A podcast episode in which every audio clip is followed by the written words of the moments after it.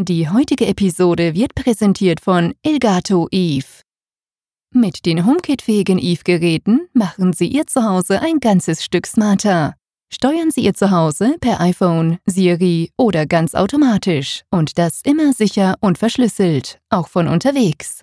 Mehr Infos auf elgato.com/eve.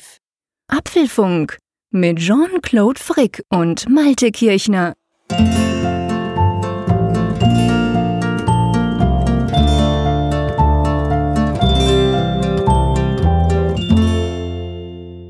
Es ist Mittwoch, der 9. Mai. Dies ist Apfelfunk 115 mittlerweile schon.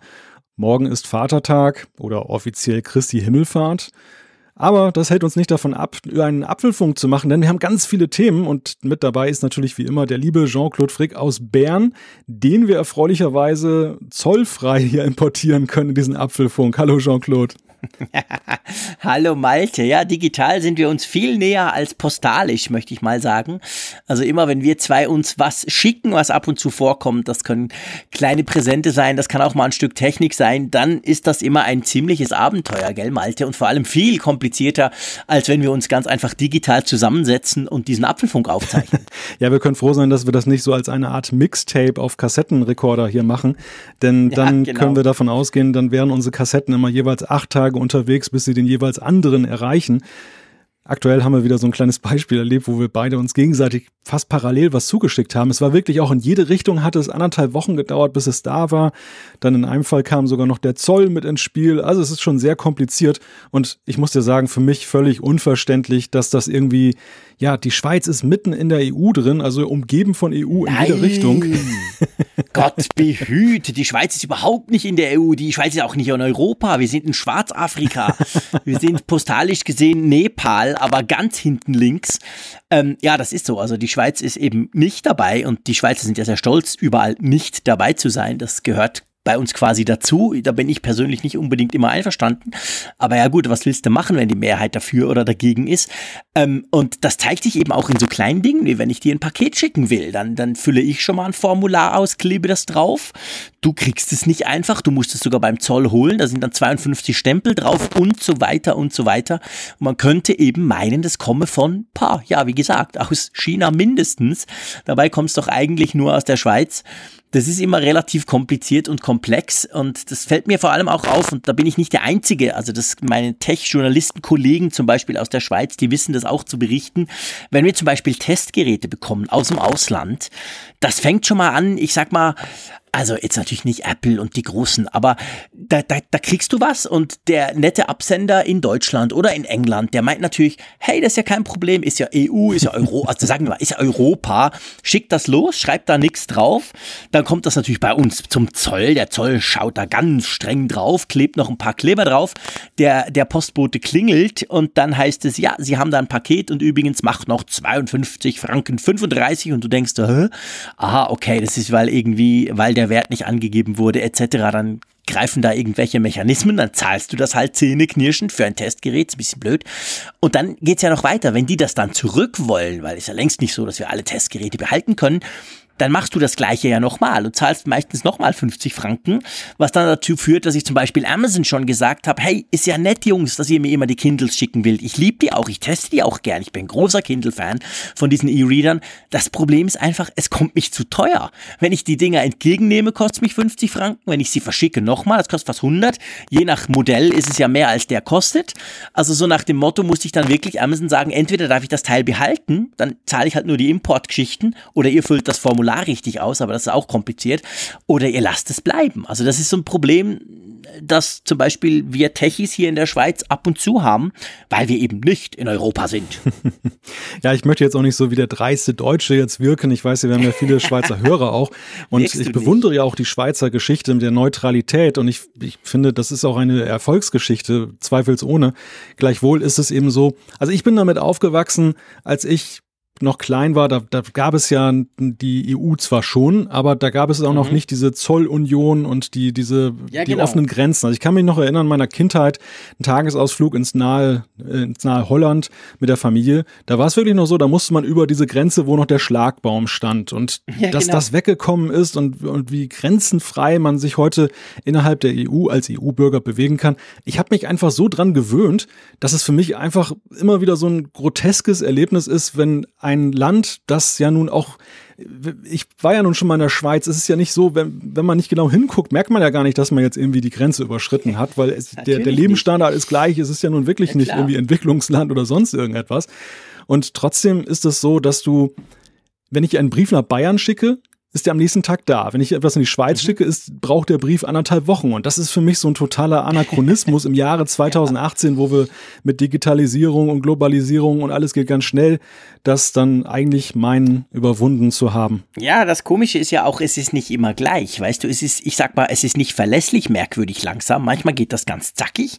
Ich krieg ab und zu Dinge, die, die sind einfach auch, sagen wir vielleicht nach drei Tagen da, aber zack. Und dann gibt's eben so Geschichten, wo es einfach eineinhalb Wochen keine Ahnung, irgendwo liegt. Wahrscheinlich beim Zoll oder keine Ahnung. Und wenn es dann halt Pakete sind und noch ein bisschen Technik drin, dann kann das zum Teil tatsächlich merkwürdig werden. Aber gut, davon lassen wir uns ja nicht abhalten, oder? Nein, Gott sei Dank haben wir das Internet und da kann ich deine Tonspur dann ja ohne Zollprüfung hier importieren, beziehungsweise umgekehrt, du kannst auch meine bekommen, ohne 50 Franken dafür bezahlen zu müssen. Ja, das geht Das ist schon eine tolle das, ja. Sache, das globale Dorf. Und ja, lange Einleitung. Aber jetzt kommen wir zu etwas Großartigem. Deshalb ist es auch ganz gut gewesen, so ein bisschen die Spannung zu schüren, denn wir haben etwas, das man auch zollfrei vergeben kann.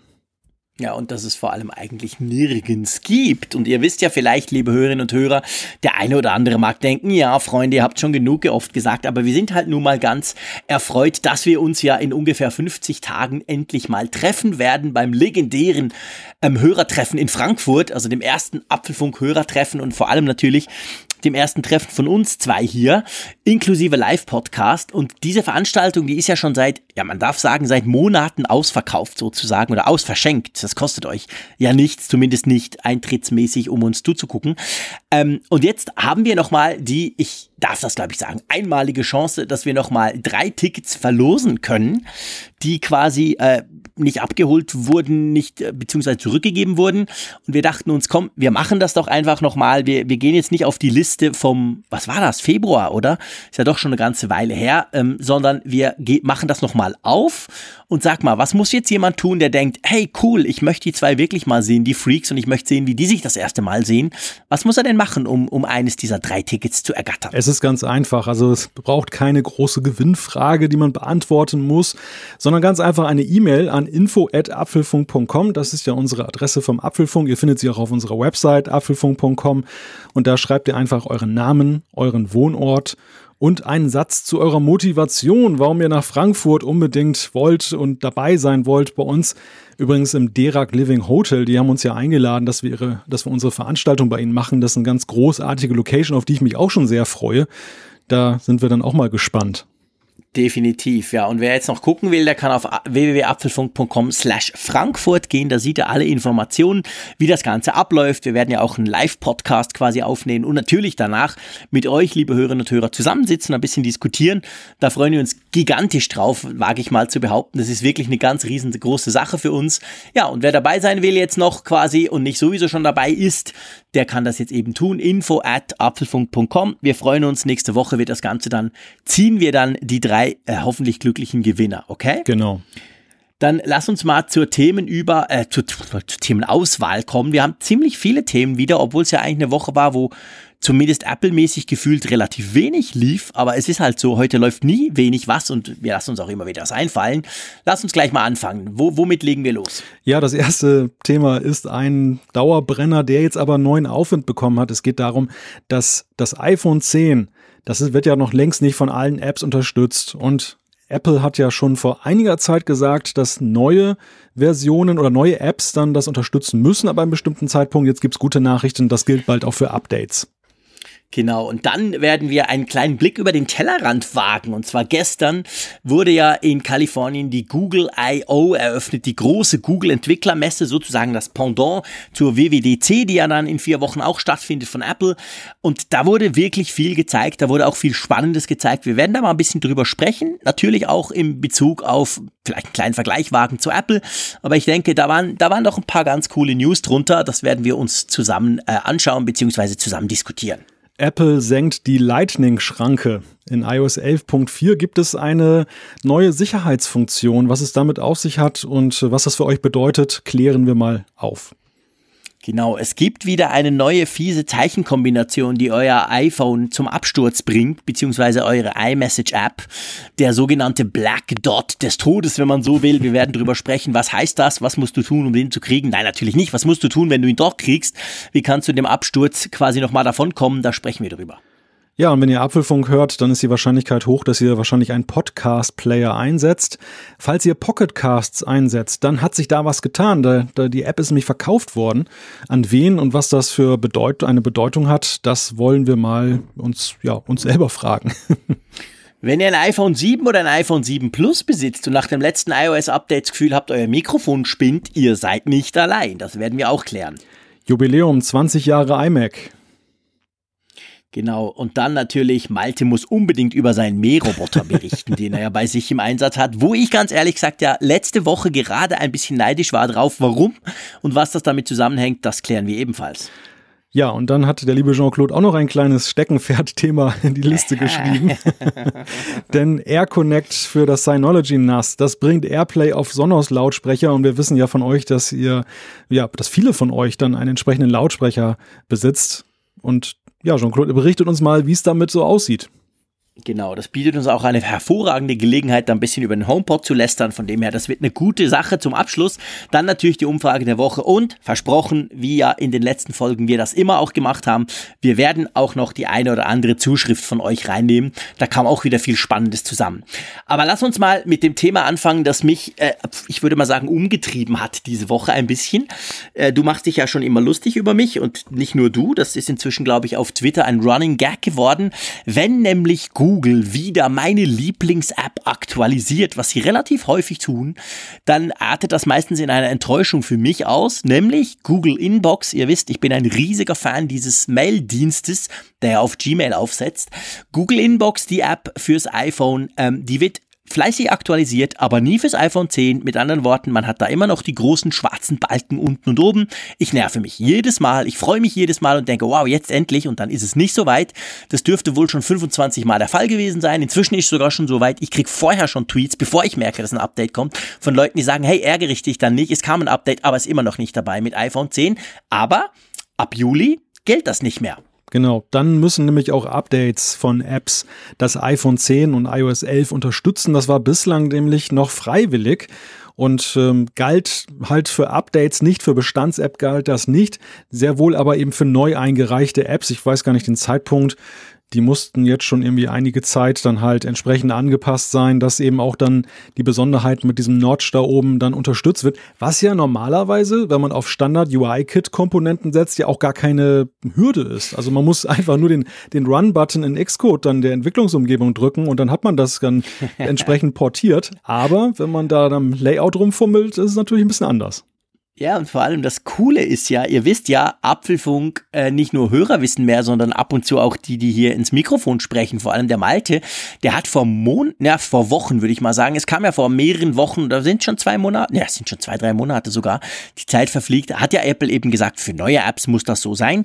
Wir haben damals drüber gesprochen, also neue Apps müssen diese Notch unterstützen, überhaupt die Funktion vom iPhone 10.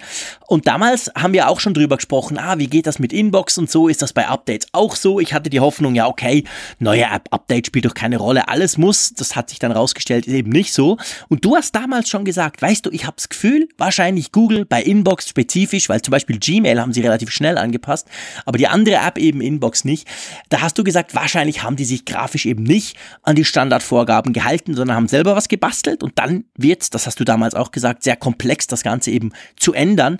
Und inzwischen hat Google schon vor ungefähr zwei Wochen, haben sie das mehr oder weniger auch zugegeben. Sie haben nämlich gesagt, gesagt, als sie das neue Gmail vorgestellt haben, das es ja inzwischen gibt, sowohl im Web wie aber auch als App, ja, mit verschiedenen Funktionen, die auch aus Inbox kamen, zum Beispiel diese Möglichkeit, E-Mails zurückzustellen, die dann wieder kommen und so, was ich sehr gerne nutze. Da haben sie ja gesagt, hey, Inbox lebt weiter, keine Bange. Und da haben sie auch gesagt, es wird ein Update kommen für iPhone 10. Es sei aber designtechnisch halt ein bisschen schwieriger gewesen. Also mit anderen Worten, du hattest völlig recht. Die haben sich schlicht und ergreifend nicht an ich sag mal, ans Standard Apple-Layout gehalten, sondern halt selber was gefrickelt. Naja, ich meine, eine andere Option kam für mich jetzt auch eigentlich nicht in Frage, dass so ein Riese wie Google nicht in der Lage ist, binnen von Monaten so eine kleine Anpassung vorzunehmen.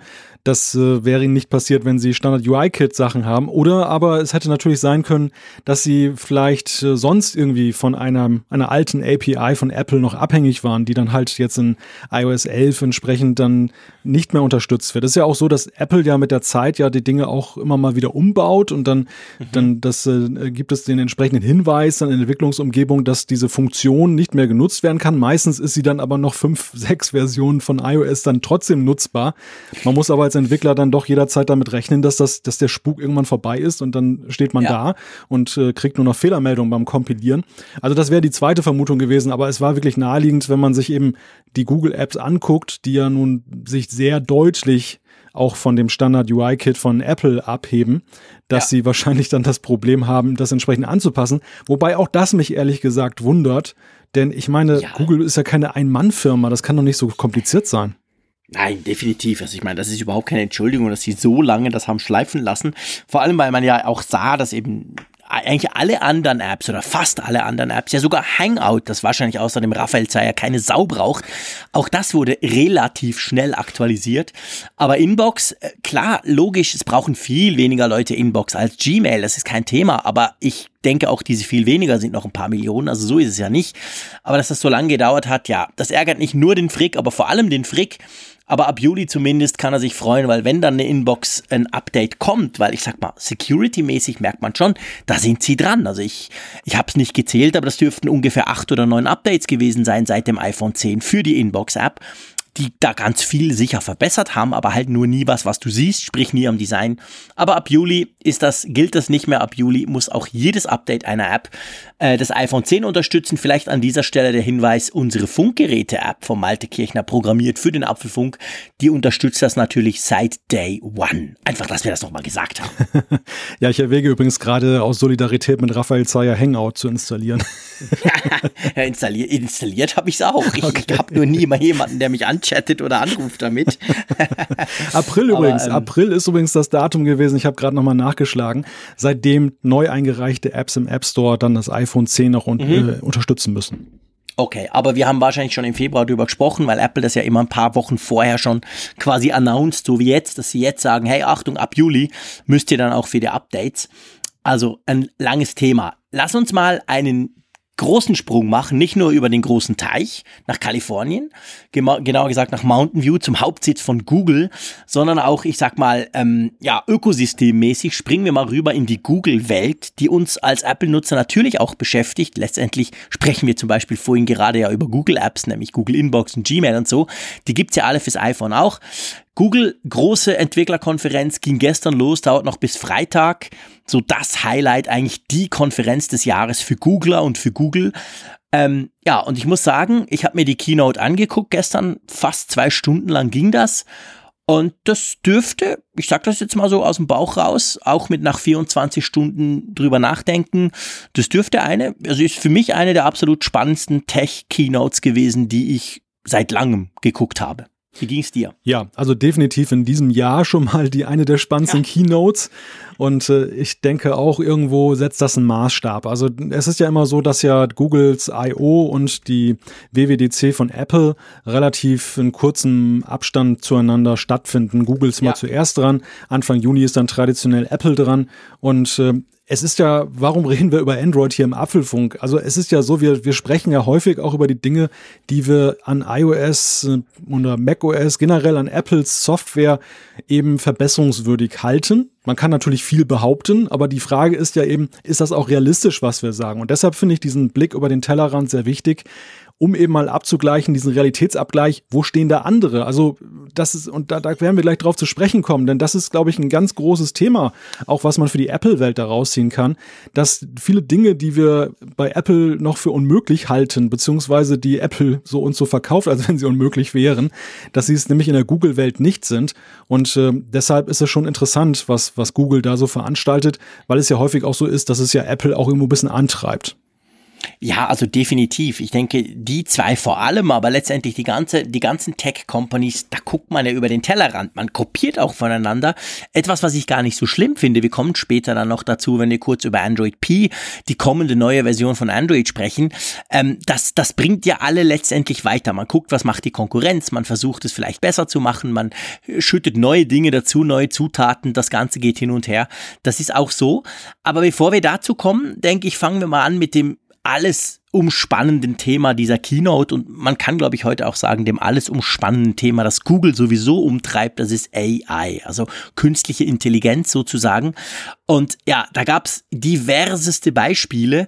Bevor wir zu den, wie ich finde, ganz freakigen kommen vom Google Assistant, lass uns mal noch kurz gucken, das fängt ja schon bei E-Mails an. Ich meine, hey, da wurde ja gezeigt, wie du in Gmail eine E-Mail beantwortest, wo du salopp gesagt eigentlich gar nichts mehr tippen musst, weil der weiß schon genau, was du schreibst.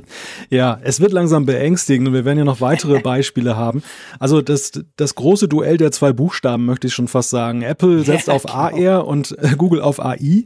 Und äh, ich muss ganz äh, offen sagen, AI finde ich momentan vielleicht nicht so die Zukunftsvision, die mir jetzt immer behagt, aber auf jeden Fall technologisch äh, ungleich interessanter, was da möglich ja, ist. Und du hast gerade angesprochen, diese Autocomplete-Geschichte für E-Mails. Also Google hat da präsentiert eine Möglichkeit, man geht in Gmail rein, schreibt eine E-Mail und dank dieser künstlichen Intelligenz, Deep Learning, Machine Learning und diese ganzen Sachen, die Google da jetzt so in einen Topf getan hat und einmal umgerührt hat, anhand dieser Technologie kann Google halt dann äh, fast treffsicher vorhersagen, was man schreiben will, weil augenscheinlich Menschen immer in Mustern denken und schreiben.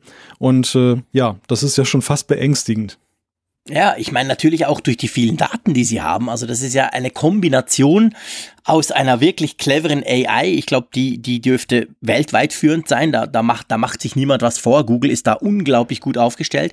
Aber natürlich auch mit den ganzen Daten, die sie haben. Die lesen ja unsere E-Mails quasi. Also nicht die Googler, aber Google oder die Google-Intelligenz. Die, die kriegt ja mit, was wir schreiben. Und dadurch kann sie quasi uns voraussagen, wenn der mit dem schreibt und um das Thema sich dreht, werden sie sich wahrscheinlich dann treffen und vielleicht sogar dort in die Bar gehen, weil sie das schon 200 Mal gemacht haben. Und dann schlägt er das einem alles vor. Und das ist, das, das kann ich mir auch wirklich gut vorstellen, dass das sehr oft treffend ist. Wahrscheinlich, natürlich an so einer Keynote passt immer gerade wunderbar, das ist keine Frage. Aber ähm, das ist schon ein Thema, also da sieht man halt, wie diese ganz zusammen, das ganze Zusammengehen zwischen AI, aber natürlich auch auf Big Data und auf ganz vielen Daten, die sie generell schon über uns haben, das wird dann quasi zusammengewürfelt und gibt dann eben zum Beispiel solche Sachen. Es gibt dann auch Suggested Actions, wo dir genau vorgeschlagen wird, ich würde jetzt das machen, weil normalerweise machst du immer das, du trägst jetzt einen Termin hier ein oder so dann wird das gleich entsprechend auch vorgeschlagen und visualisiert. Ja, ich meine, das geht auch in Google Fotos, konnte man sehen. Da ist ja AI auch schon länger dabei. Ich kann ja schon lange eingeben, zeig mir mal ein rotes Auto. Und dann zeigt er mir alle roten Autos, die ich fotografiert habe, obwohl ich die nie mehr tagge, obwohl ich da nie mehr was angebe. Ähm, mein Lieblingsbeispiel ist immer der Tiger. Ich kann bei mir bei Google Fotos, bei den 38.000 Fotos, die ich da drauf habe, gebe ich einen Tiger bei der Suche. Und da kommen alle meine Besuche im Züricher Zoo. Da haben sie nämlich einen Tiger. Plus, es kommt noch zweimal mein kleiner Sohn im Tigerkostüm. Der passt auch aber es kommt nie was anderes. Also das ist perfekt. Und ich habe da nie eingegeben, irgendwie, auf dem Bild ist ein Tiger. Nee, das hat Google einfach, das wissen die einfach inzwischen, wie so ein Ding aussieht. Und da kann man jetzt Schwarz-Weiß-Fotos kolorieren. Das haben sie gezeigt. Das war recht beeindruckend, oder? Ja, also auch da wird genau diese Technologie zum Tragen kommen, die dann halt Bildinhalte erkennen kann. Dass zum Beispiel das besagte rote, rote Auto da auftaucht oder nehmen wir mal ein profaneres Beispiel, ein Leuchtturm. Ein Leuchtturm ist in der Regel immer rot-weiß und gestreift. Und äh, Google Fotos rechnet mit einer gewissen Wahrscheinlichkeit damit, dass der halt rot-weiß ist und koloriert entsprechend. Und das sorgt natürlich für diese Verblüffung, dass dann eben ein Computer in der Lage ist, ein Bild, das nur schwarz-weiß existiert, halt dann in Farbe umzusetzen.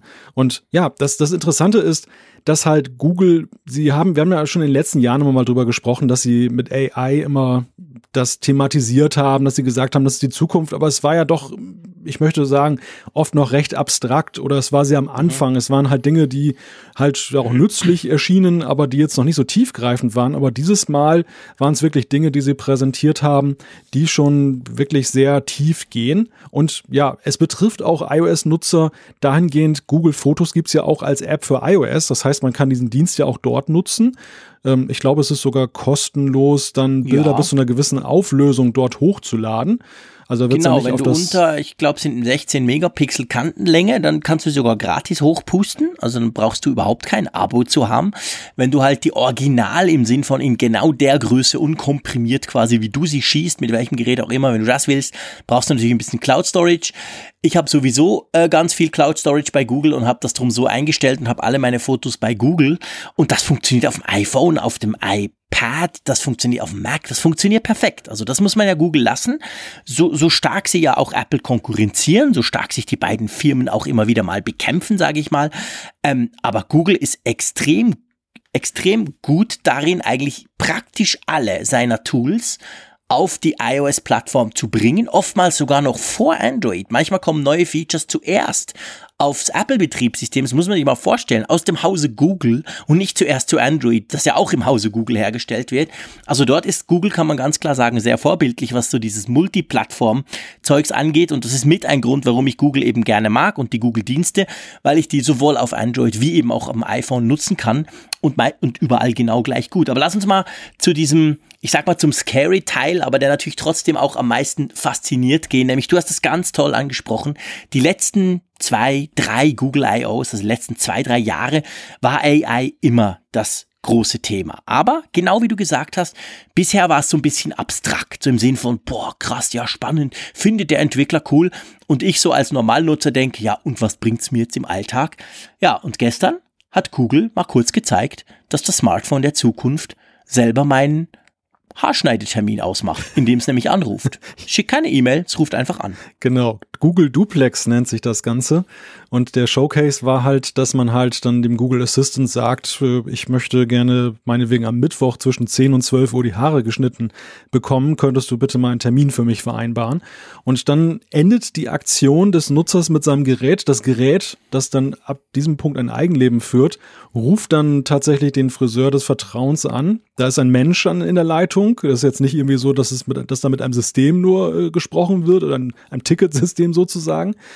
Man muss also, dass das System muss also darauf ausgehen da, oder darauf eingehen, wie der Mensch reagiert, was ja höchst unterschiedlich sein kann. Es wird ein richtiger Dialog geführt, dass man das Gefühl bekommt auf der Gegenseite, da ist auch ein Mensch dran und dieser Assistant liefert dann das Ergebnis dieser Verhandlung in Anführungszeichen dann an den Nutzer zurück, der am Anfang die Bestellung gemacht hat. Genau, also du kriegst dann in deinem Kalender eingetragen, ja, um 10 habe ich dir einen Termin, hat geklappt, so und so melde dich bei der, das klappt. Und das Krasse dran ist eigentlich, das Krasse dran ist, wie gut das Ding schon funktioniert. Klar machen wir uns nichts vor. Sie haben zwei Beispiele gezeigt, die, die, die wurden da abgespielt von diesen Telefonaten. Man kann davon ausgehen, dass hunderte Telefonate wahrscheinlich schiefgegangen sind. Das ist ja auch ganz normal. Wir stehen noch am Anfang. Aber trotzdem, das Krasse ist wirklich, das geht so weit bei diesem Telefonat mit der, mit dem Frisier, Frisiersalon quasi, war es ja wirklich so, der ruft an, sagt guten Tag, ich würde gern für meine Klientin einen Termin ausmachen. Also ist völlig klar, er sagt nicht, ich würde gern für mich, sondern es ist wie wenn ich einen Assistent, wie wenn ich eine Sekretärin hätte oder einen Sekretär, der das für mich erledigt. Und dann sagt die Frau dort, ja, okay, ich muss mal gucken, kleinen Moment. Und dann sagt der Google Assistant, also das, die digitale Stimme quasi, sagt, hm, also es ist nicht einfach nur, dass der alles versteht und auch sinnvoll antwortet, sondern diese ganzen Zwischeninteraktionen so, mhm, okay, ja, dann warte ich halt. Also das findet alles auch statt. Und das ist schon, also das fand ich schon, das ist ein unglaublicher Level. Also ich, ich glaube, die andere Person hat keine Chance rauszufinden, dass sie mit einem Smartphone telefoniert, also mit dem Smartphone und nicht mit irgendeiner realen Person.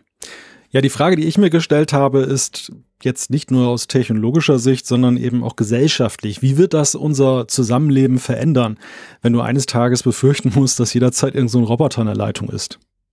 Ja, das ist die ganz große Frage, die auch seit gestern groß diskutiert wird im Netz. Da gibt es schon viele spannende Beiträge, da werden noch viel mehr kommen.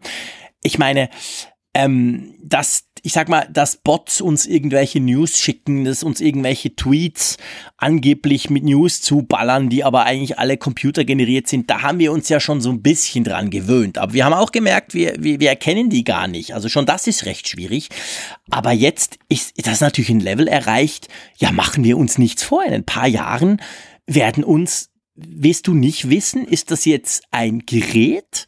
Das da mit mir, das von was von mir will, nochmal nachfragen will, ob der Zahnarzttermin wirklich klappt oder den Zahnarzttermin verschieben will, den ich ausgemacht habe. Oder ist das wirklich, ist das jetzt wirklich die Sprechstundenhilfe dort?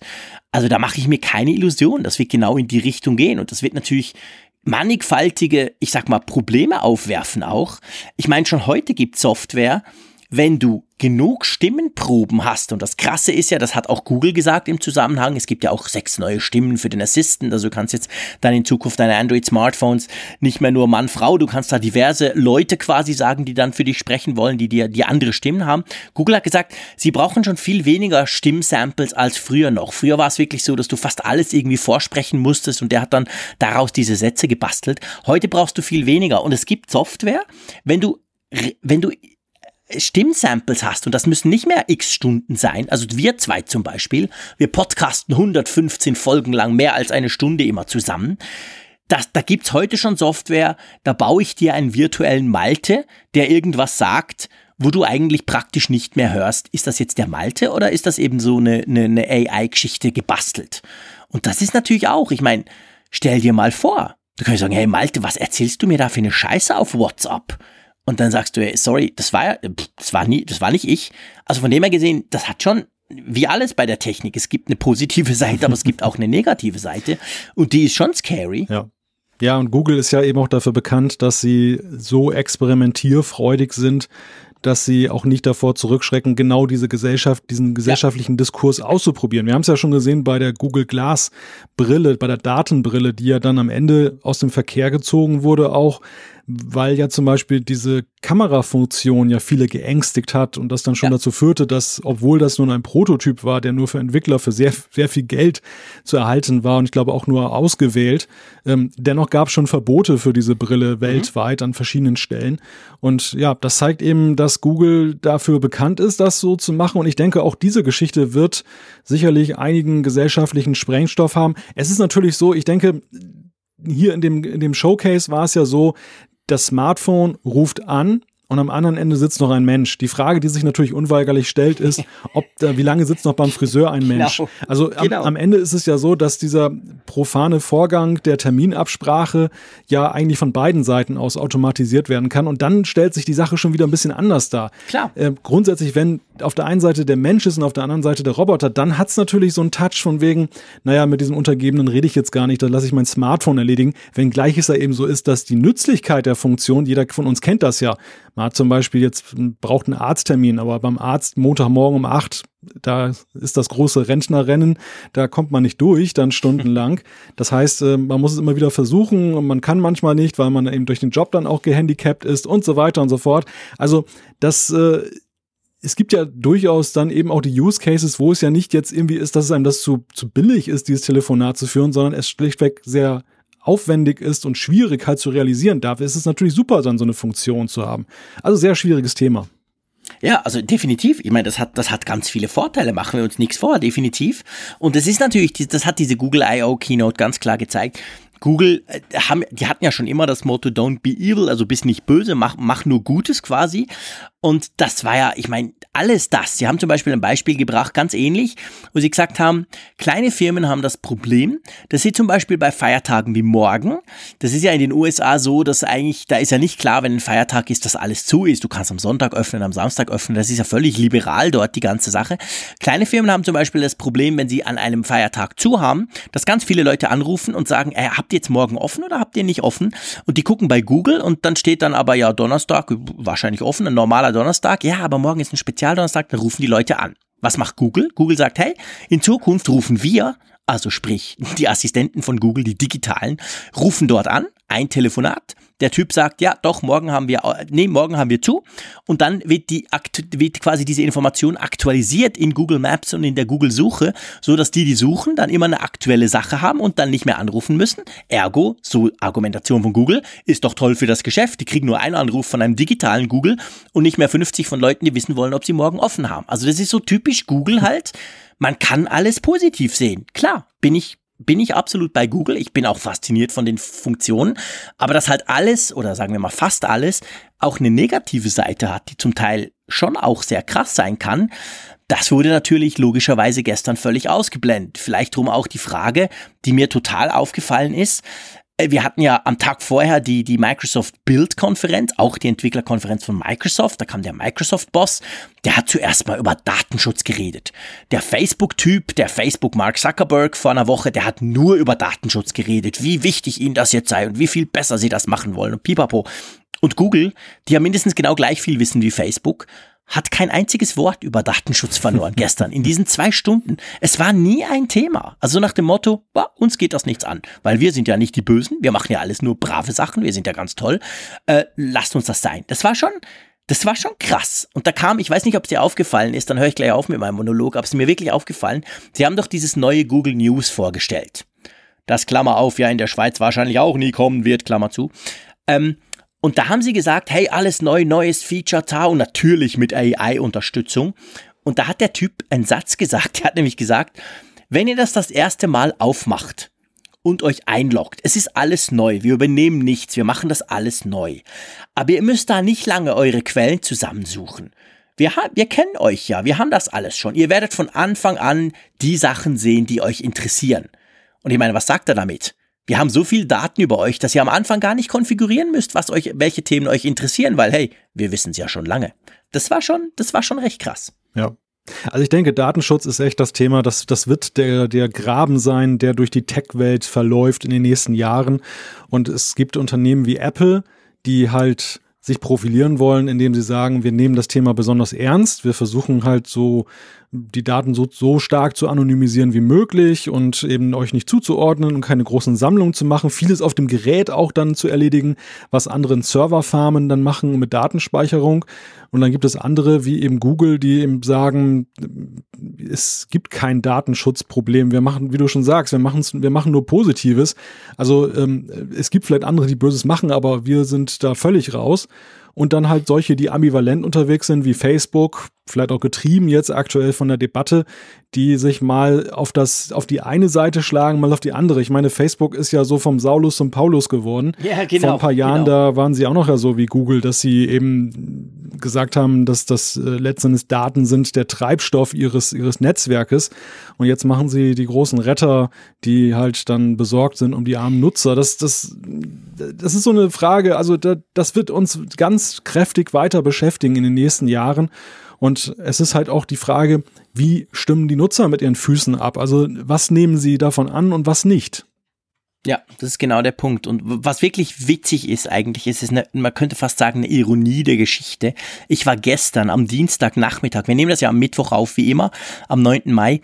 Ich war gestern am 8. Mai am Nachmittag an einem Roundtable-Gespräch mit Apple, mit fünf anderen Journalisten. Da ging es um Datenschutz. Apple hat eingeladen, sie haben den europäischen Datenschutz- und Privacy-Boss eingeflogen nach Zürich und wir konnten den eine Stunde lang interviewen. Der hat natürlich erzählt, und da ging es letztendlich einfach drum, dass sie haben gesagt, guck, wir wollen eure Daten eben nicht. Wir, ich meine, das Wort Google und Facebook ist kein einziges Mal gefallen, aber es war natürlich ständig präsent.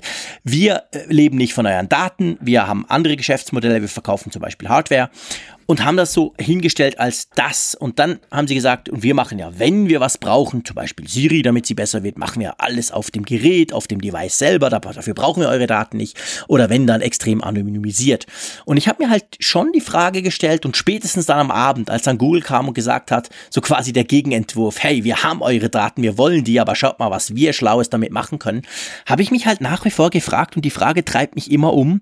Ihr wisst, ich lästere gerne über Siri, aber ähm, Reicht das? reicht es Apple zu sagen, hey, wir sind die Datenschutz-Kings? Man hat zum Beispiel, der hat auch gesagt, ganz klar, der, der, der europäische Datenschutzboss von Apple sagt, die GDPR, also die, die neue Datenschutzgrundverordnung, die am 25. Mai in Kraft, das ist eigentlich eine gute Sache. Weil uns betrifft ja das gar nicht. Wir wollen ja eure Daten sowieso nicht. Also er sagt es nicht so plakativ, aber letztendlich ist das so ein bisschen der Tenor. So nach dem Motto, ja, wenn die anderen damit Probleme haben, ist das ihr Problem. Wir, wir stehen ja gut da. Aber ich frage mich halt, kannst du dich damit genug absetzen, dass du gleichzeitig die offensichtlichen Defizite deiner Systeme, die Intelligenz von, von Apple Maps, vor allem natürlich Siri, die im Vergleich zum Google Assistant Lichtjahre zurückliegen, Reicht das? Ist das den Leuten das wert, dass sie sagen, okay, ich spreche zwar mit meinem Smartphone, es kann zwar relativ wenig, aber das ist okay, weil ich will nicht dieses böse, böse Google-Datenzeug. Oder eben, und ich muss sagen, ich tendiere eher in diese Richtung halt ein bisschen, ist das halt faszinierend, was Google macht. Ich finde einfach Wahnsinn, was du damit machen kannst. Saumäßig praktisch auch. Mhm. Also da, das ist halt meine große Frage. Oder wird Apple selber irgendwann mal sagen müssen, na, um den nächsten Schritt Siri 3.0 zu zünden, brauchen wir halt einfach auch Daten. Sorry. Das wird in der Tat eine spannende Frage sein.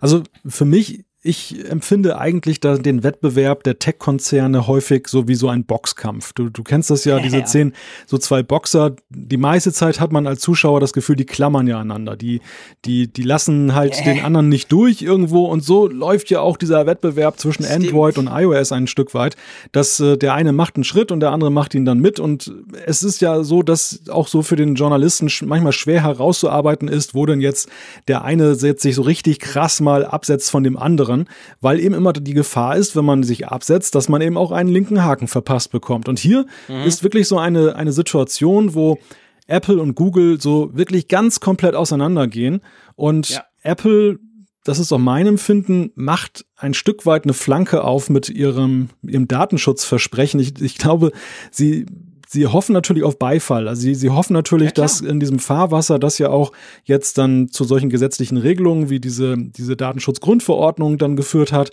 dass die Nutzer das gutieren werden. Und Google wiederum kommt über diese Nützlichkeitsschiene dass sie sagen, aber die Zukunft kann man nur gestalten, wenn man Daten als Treibstoff nimmt. Und die Frage ist halt, wer muss möglicherweise dann den Schlag nachher einstecken? Es kann natürlich umgekehrt ja auch genauso sein, dass Google einfach übertreibt. Und wir haben es ja bei Facebook ja. gesehen. Also diese, das ist ja ein schmaler ja. Grad. Du bist auf dem, auf dem Pfad der Nützlichkeit, hast du lange die Masse auf deiner Seite, aber wenn du an irgendeiner Stelle übertreibst. Und das war mit dieser politischen Beeinflussung bei Facebook so. Mhm. Und das könnte bei Google irgendwann so sein, einfach, dass dann dieser Punkt Menschlichkeit, dieser Umgang mit Menschen untereinander oder diese gesellschaftlichen Verwerfungen, die vielleicht von solchen Produkten rausgehen, dass die dann dazu führen, dass das dann auch ein Misskredit gerät und dann vielleicht auch Google ein Problem hat. Umgekehrt kann es genauso gut sein. Ich meine, die Diskussion, da bin ich völlig bei dir. Die Diskussion der vergangenen Monate ist ja, Siri ist schlecht. Und warum ist Siri denn schlecht? Weil Siri ja ganz klar eben diese AI-Komponente vermissen lässt. Die haben eben nicht die, die den Haufen an Daten, dass halt mhm. jeder Satz eines Nutzers gut erkannt werden kann, dass da tolle neue Funktionen drin sind. Weil ich denke, das ist auch irgendwo die Fessel, die sich Apple selber angelegt hat. Ja, das ist definitiv so. Und ich, ich möchte, ich möchte ja nicht, ich möchte das nicht zu einer Art, das machen wir ja nicht. Wir, wir sind ja Apfelfunk, wir, wir bashen ja niemanden, wir, wir bashen jetzt auch nicht Google. Ich meine, was natürlich schon jetzt mal, was man halt schon auch nüchtern betrachtet sagen muss, Daten hin oder her, aber die Funktionen, die daraus generiert werden, sind zu einem guten Teil unglaublich nützlich. Ich, ich erwähne zum Beispiel das Beispiel Google Maps. Du stehst da in der Stadt, du musst irgendwo hin, ich muss den Malte suchen in Wilhelmshaven, ich stehe am, am Bahnhof. Natürlich zeigt mir Google Maps, wo ich durch muss, sagt, lauf äh, lauf nach Süden die XY-Straße. Und ich habe keine Ahnung. Ich laufe zuerst mal los, weil ich kann keine Karten lesen und sehe dann, ah, falsche Richtung, okay, ich drehe mich um. In Zukunft machst du dein Handy, Foto, also du, du machst die Fotokamera auf in Google Maps, der guckt rum, der kennt das, der kennt auch Wilhelmshaven und sagt, hey, hier vorne links. Und dann zeigt er dir den Pfeil und du läufst dort durch. Also für einen Dummy wie mich perfekt. Und das sind natürlich Geschichten, da bin ich froh, haben die die Daten. Da bin ich froh, haben sie, ich, vielleicht ist Wilhelmshaven ein schlechtes Beispiel, weil sie bei euch ja, glaube ich, die, die Foto, Fotoautos nicht rumschicken dürfen. Aber sonst bin ich ja froh, haben die das alles gescannt, weil das hilft mir im Alltag tatsächlich was. Und da ist halt die Frage, ist das, reicht das oder ist das eben genau das, was die Leute wollen, weil sie sagen, hey, die Services sind geil.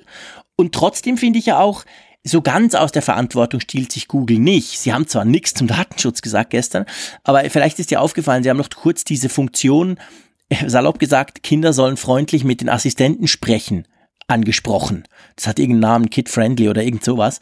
Also quasi nach dem Motto, da gibt's ja auch schon Studien und vor allem Ängste von Leuten, die sagen, hey, diese ganze Alexa macht das und hey Google, bitte mach das und so, das führt dazu, dass du ja nie mehr bitte und danke sagst, weil, pff, und das stimmt, meine Kinder, die gehen rein und sagen, hey Google, spiel mir das, Punkt. Und zwar nicht, nicht ohne nix. Und das nächste ist dann, hey Papa, ich will ein Glas Wasser.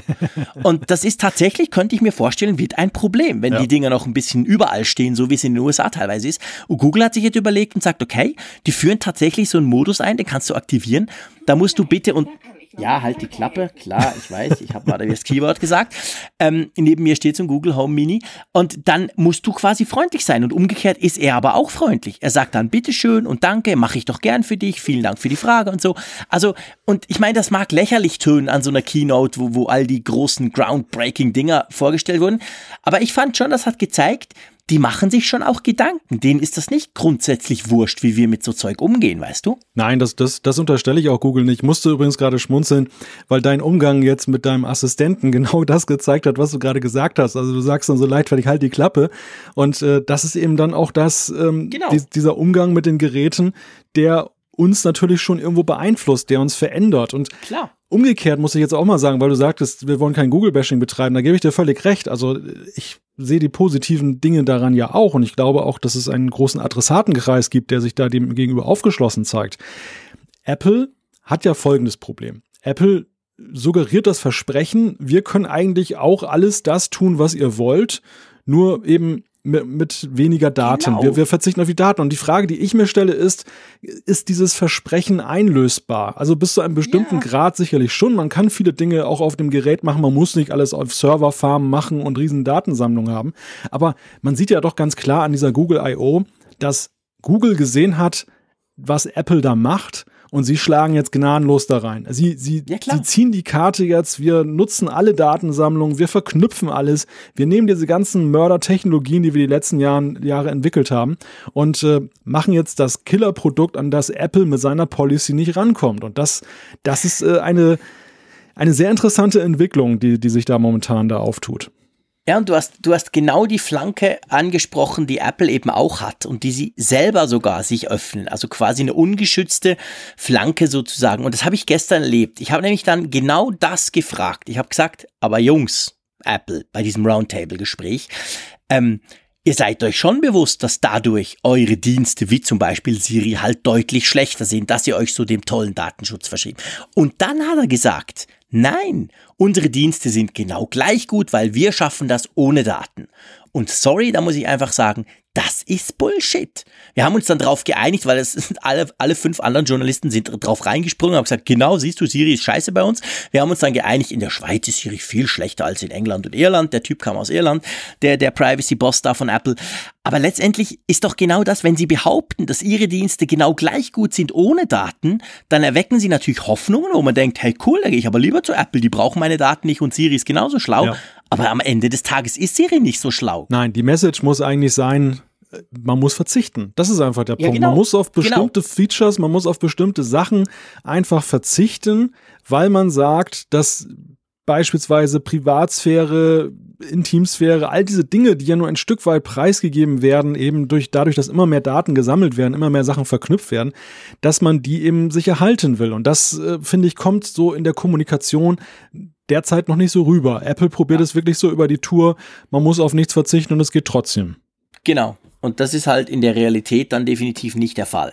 Lass uns noch ganz kurz zu Android P, Android P gehen. Das ist ja die neue Version, die dann auch im Herbst kommen wird. Das ist ja eine Parallelität zu iOS immer. Da gibt's jetzt auch eine Beta, wie dann wahrscheinlich in vier Wochen ja von iOS 12 dann auch eine Beta kommen wird. Das läuft ganz parallel und im, im, im Herbst kommt dann von Apple äh Quatsch, sorry, von Google das Pixel 3 Smartphone und das wird das erste sein, das dieses Android P drauf hat. Ähm, spannendster Teil oder eigentlich wahrscheinlich der offensichtlichste Teil, warum man eben auch in Mountain View ab und zu nach Cupertino rüberschielt, sind ja die Gesten. Du kannst, wenn du willst, jetzt Android, die neue Version, ähm, mit Gesten bedienen. Also der klassische Home-Button, den ja Android immer noch hat, sei er physisch oder vor allem natürlich per Software-Button, den kannst du deaktivieren und dann arbeitest du mit Gesten Und ja, ich glaube, es ist völlig klar, wo sie sich das abgeguckt haben, oder? Ja, also ich meine, nachdem ja nun schon klar war, dass Android P dann auch dann eine Unterstützung für den Notch bietet, der in vielen Android-Phones gar nicht benötigt wird, weil da gar keine Sensoren drin stecken, da wäre es ja, war es ja das Mindeste, dass sie dann eben auch diesen anderen Teil des iPhone C kopieren. Nun dürfen sich Android-Nutzer allerdings freuen, denn das haben wir ja immer wieder festgestellt, das ist ja eine Verbesserung gegenüber dem vorherigen Zustand mit diesen Gesten, dass diese Touch-Bedienung da einen neuen Level erreicht. Ja, definitiv. Ich habe mir, ich habe noch ein Google Pixel XL, also das vorletztjährige, wenn man so will, eineinhalb Jahre alte Topmodell von Google, habe mir da gleich die, die Beta gestern draufgespielt. Muss auch sagen, äh, das ist im Moment noch sehr hakelig, aber seien wir fair, das ist bei iOS 12, wenn ich das im Juni installiere, die erste Beta auch noch so. Das Ding ist sehr hakelig immer, die ersten Versionen. Und ich stelle aber fest, es ist noch nicht so ganz ich sag mal, diese Gestensteuerung ist noch nicht wirklich ausgereift. Das mag natürlich an der frühen Beta liegen, keine Frage, die haben jetzt auch noch ein paar Monate Zeit. Aber man merkt so, äh, es gibt diese Wischgesten unten hoch, es gibt diesen, diesen App-Drawer, also wo du quasi auch äh, quasi gucken kannst, welche Apps laufen. Das ist sehr ähnlich gelöst wie beim iPhone von unten hoch in die Mitte, geht aber ein bisschen schneller, ist ein bisschen anders. Aber du hast dann trotzdem zwischendurch noch den Zurück-Button, also den klassischen Zurück-Button, den du bei Android immer überall hast. Also der wurde zum Beispiel nicht durch Gesten ersetzt, der ist dann noch da. Also man merkt, es ist noch so ein bisschen inkonsistent. Das mag an der frühen Beta liegen, das mag aber tatsächlich auch dran liegen, dass ja, dass sie sich halt noch nicht so ganz im Klaren sind, wie weit sie da gehen wollen. Ich meine, Apple hat ja beim iPhone 10 radikal aufgeräumt. Quasi Knopf weg, Gesten, ja. Punkt. Nichts mehr anderes, typisch Apple. Ja. Da, da ist Android noch so ein bisschen gefangen, würde ich mal sagen. Also ich will das jetzt nicht überbewerten, weil es wirklich die erste Beta ist, aber das fühlt sich also noch nicht wirklich knackig an, muss ich ganz ehrlich sagen. Ja gut, ich meine, es ist natürlich ja auch nicht wirklich vergleichbar, weil wie du schon sagst, Apple hat die Wischgesten eingeführt auf einem Gerät, was nur dafür konzipiert wurde, was dafür entwickelt ja. wurde, während Android jetzt den Weg geht, dass erstmal auf Geräte, die eigentlich ja eine andere Bedienung haben, das jetzt draufkommt. Und ich habe heute Morgen einen ganz interessanten Text zu dem Thema gelesen, weil wir ja despektierlich so ein bisschen gesagt haben, das haben sie sich abgeguckt. Die Frage ist ja, je nachdem, welche Strategie Apple jetzt auch einschlägt mit ihren iPhones, wem wird es denn nachher zugeschrieben, dieses Feature? Also Android hat natürlich den Vorteil, dass wenn das jetzt ausgerollt wird auf äh, alle möglichen Hersteller und, und Phones, dass irgendwann der Eindruck entsteht, dass das ja eigentlich eher so ein Android-Feature ist, während Apple, je nachdem, was sie tun, dann momentan ist es einem, einem Phone vorbehalten.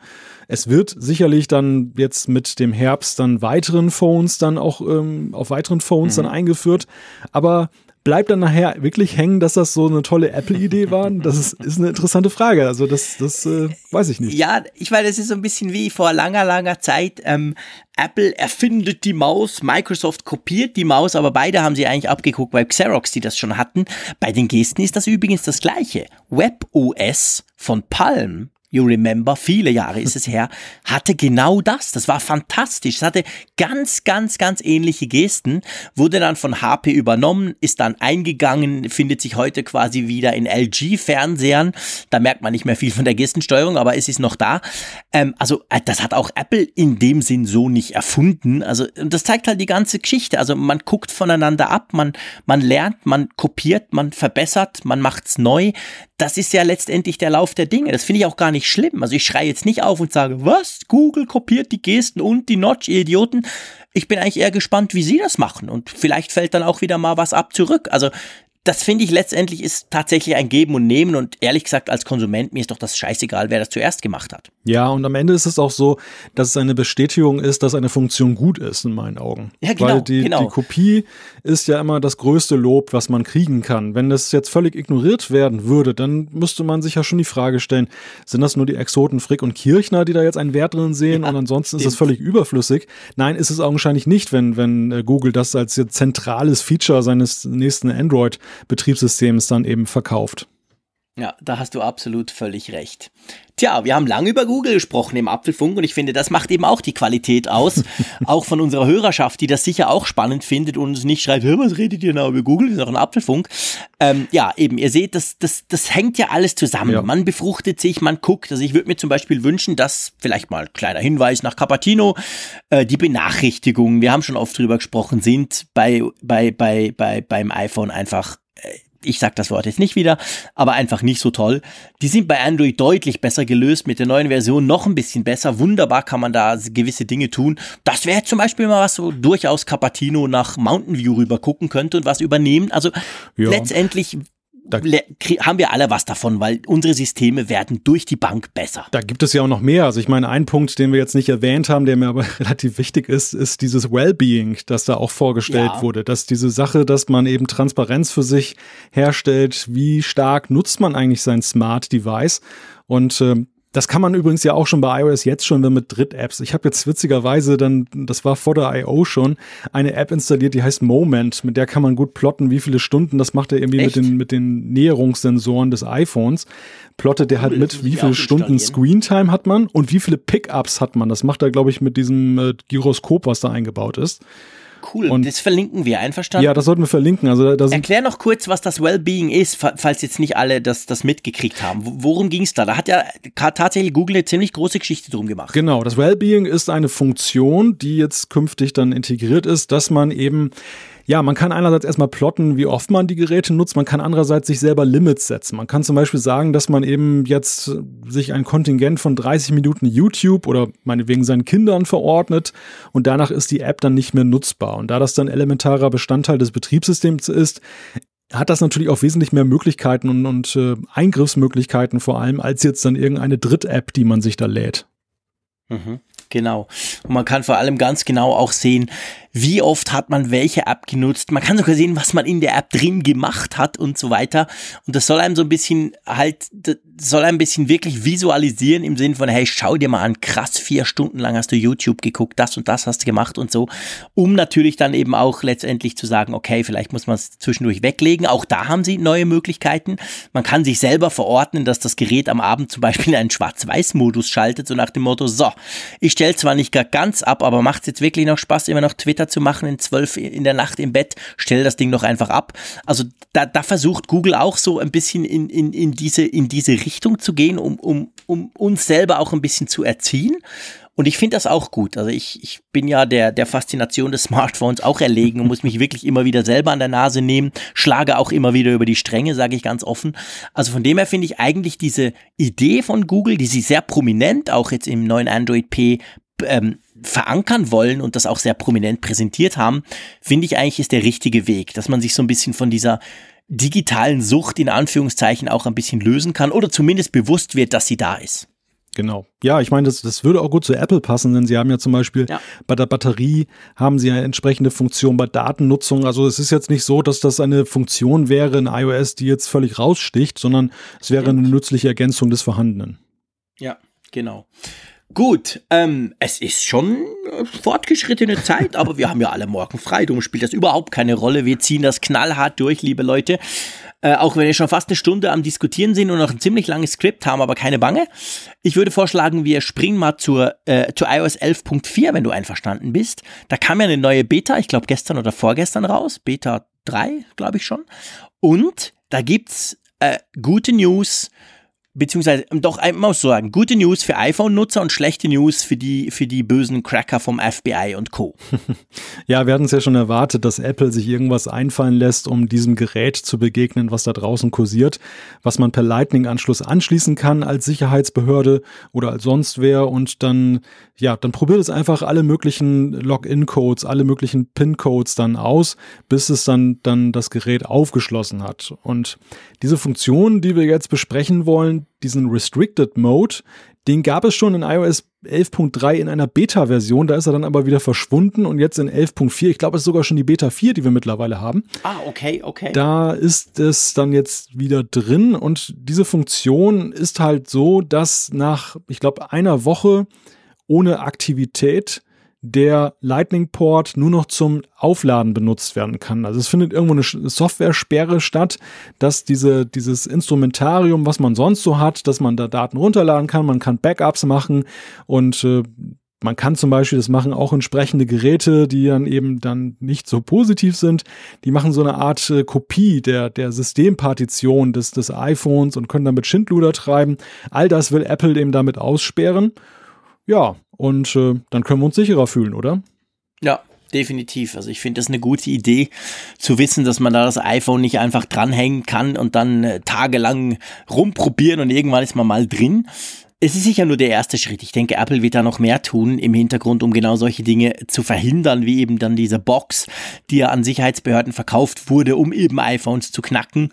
Also das dürfte auch ein Katz-und-Maus-Spiel sein, das da weitergeht, aber auf jeden Fall ist jetzt mal Apple am Zug. Was denkst du bei iOS 11.4? Wir haben ja, das haben wir schon besprochen, einerseits die iMessage in the Cloud, die der Frick sehr gern hat, aber vor allem natürlich AirPlay 2, das immer noch drin ist, auch in der vierten Beta.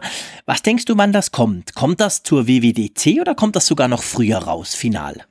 Also ich würde vermuten, dass es dann doch noch vorher rauskommt. Ja. Das, es würde mich wundern, wenn sie dann ein, obwohl ich meine, wann hatten wir das letzte Mal oder wann hatten wir überhaupt mal eine Punkt 4 Version? Das ist natürlich auch eine Frage, die man ja stellen ja, kann. Ja, stimmt, du hast recht. Das, das ist auch schon ein Weilchen her. Aber gut, ich meine, wir haben, wir kriegen eine Punkt 4, so viel ist klar. Klar wird natürlich auch in einem Monat oder es sind ja nur noch dreieinhalb Wochen, wird dann auch iOS 12 vorgestellt. Da kommen dann die ersten Betas. Meistens ist es ja aber auch so, dass in diesen vier Monaten, wo du quasi zwischen Beta hast, bis dann wirklich die, die neue Version final released wird, irgendwann Ende September, Anfang Oktober, kommen ja trotzdem auch noch iOS 11 oder eben jeweils die aktuelle Version noch ein paar Updates. Also ich denke, das, das wird nicht bei iOS 11.4 dann stehen bleiben. Aber ich meine, seien wir ehrlich, wir wollen einfach AirPlay 2 jetzt endlich, oder?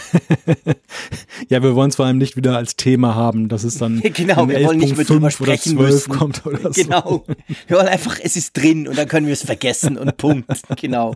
Apropos Punkt. Das ist jetzt nicht geplant, aber das passt so gut. Ähm, es gibt wieder eine neue Möglichkeit, wie man einen Menschen per iMessage-Nachricht oder per SMS-Nachricht ziemlich ärgern kann, indem man nämlich sein iPhone zum Absturz bringt. Hatten wir das nicht auch schon mal? Ja. Apropos drüber sprechen? Ja, also das täglich größte, das Murmeltier oder das Emoji oder der Unicode-Charakter. Also in dem Fall ist es tatsächlich wieder so ein Unicode-Charakter, beziehungsweise eine andere, etwas andere Konstellation. Beim letzten Mal haben wir über den Telugu Bug gesprochen. Das war genau. ein indisches Schriftzeichen, was, ähm, da das so dynamisch generiert wird, recht kompliziert das Ganze, dann dazu führte, dass eben dann die iMessage-App abschmierte und das ganze iPhone dann auch im schlimmsten Fall in Mitleidenschaft gezogen wurde.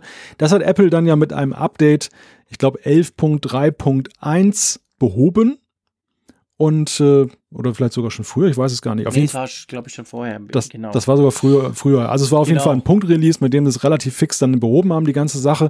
Und jetzt haben wir einen neuen Bug, Black Dot. Das Ganze ist ein komisches Gebilde. Es besteht aus so eckigen Klammern und in der Mitte ist so ein schwarzer Punkt. Aber es ist so ein bisschen anders ge gestaltet, die Sache. Ja, genau. Und zwar ist es so, dass dieser Punkt, also wenn der, wenn quasi das iPhone diesen Punkt darstellen muss, dann stürzt zuerst mal die, die, die, die, die Nachrichten-App ab.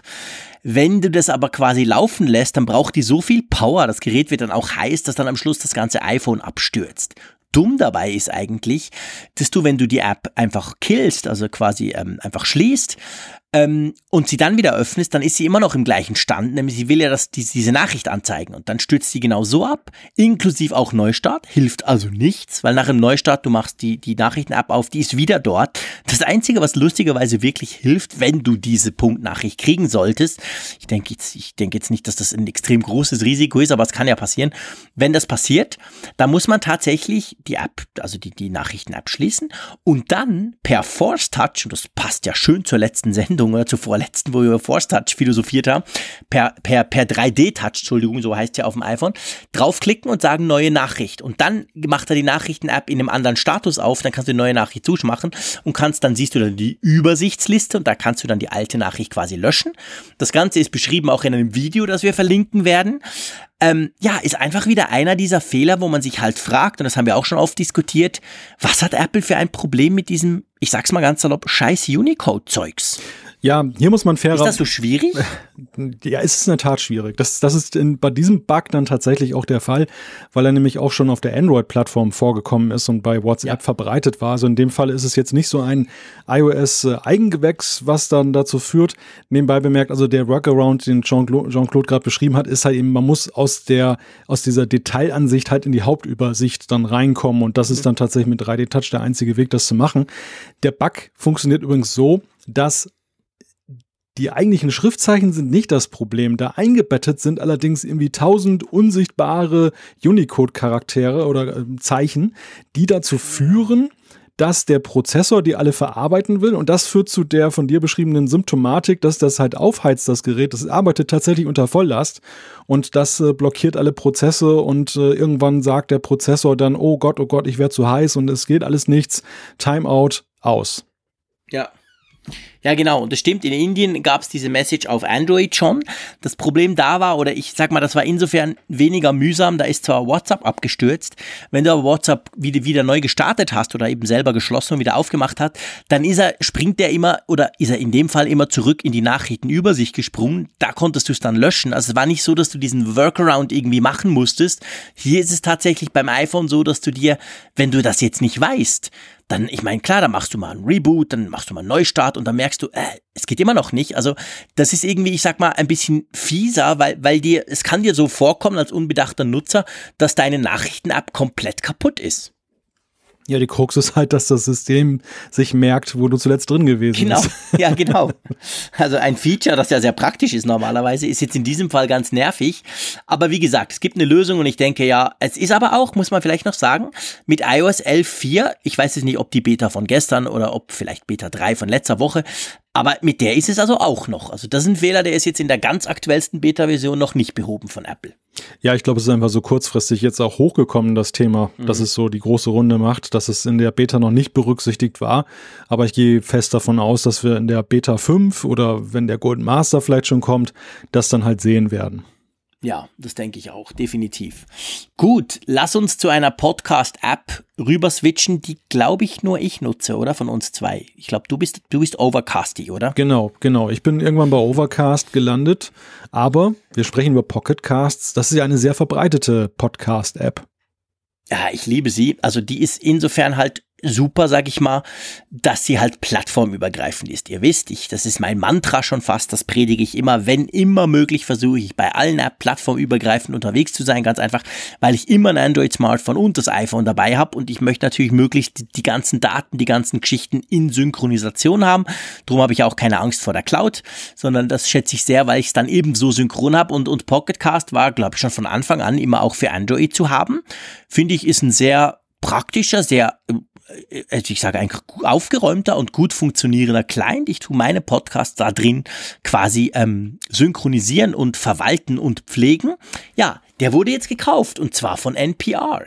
Unter anderem, ja, von einer Gruppierung, der das National Public Radio, also der öffentlich-rechtliche Rundfunk der USA, einerseits angehört, aber auch der bekannte Podcast This American Life und einige öffentliche Radiostationen aus New York und Chicago, die auch noch in diesem Kollektiv dann halt drin sind, die das aufgekauft haben. Und die Frage, die sich natürlich stellt, ist, welche Bewandtnis hat das? Was wollen die damit? Podcast-Player, klar, die sind recht weit verbreitet. Auf der anderen Seite gibt es eben die mächtige Konkurrenz, zumindest auf der Apple-Plattform durch Apple selber, die Podcast-App.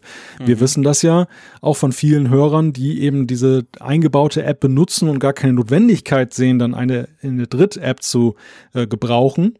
Und was wollen jetzt große Firmen damit? Und da kommen natürlich gleich schlimme Befürchtungen hoch.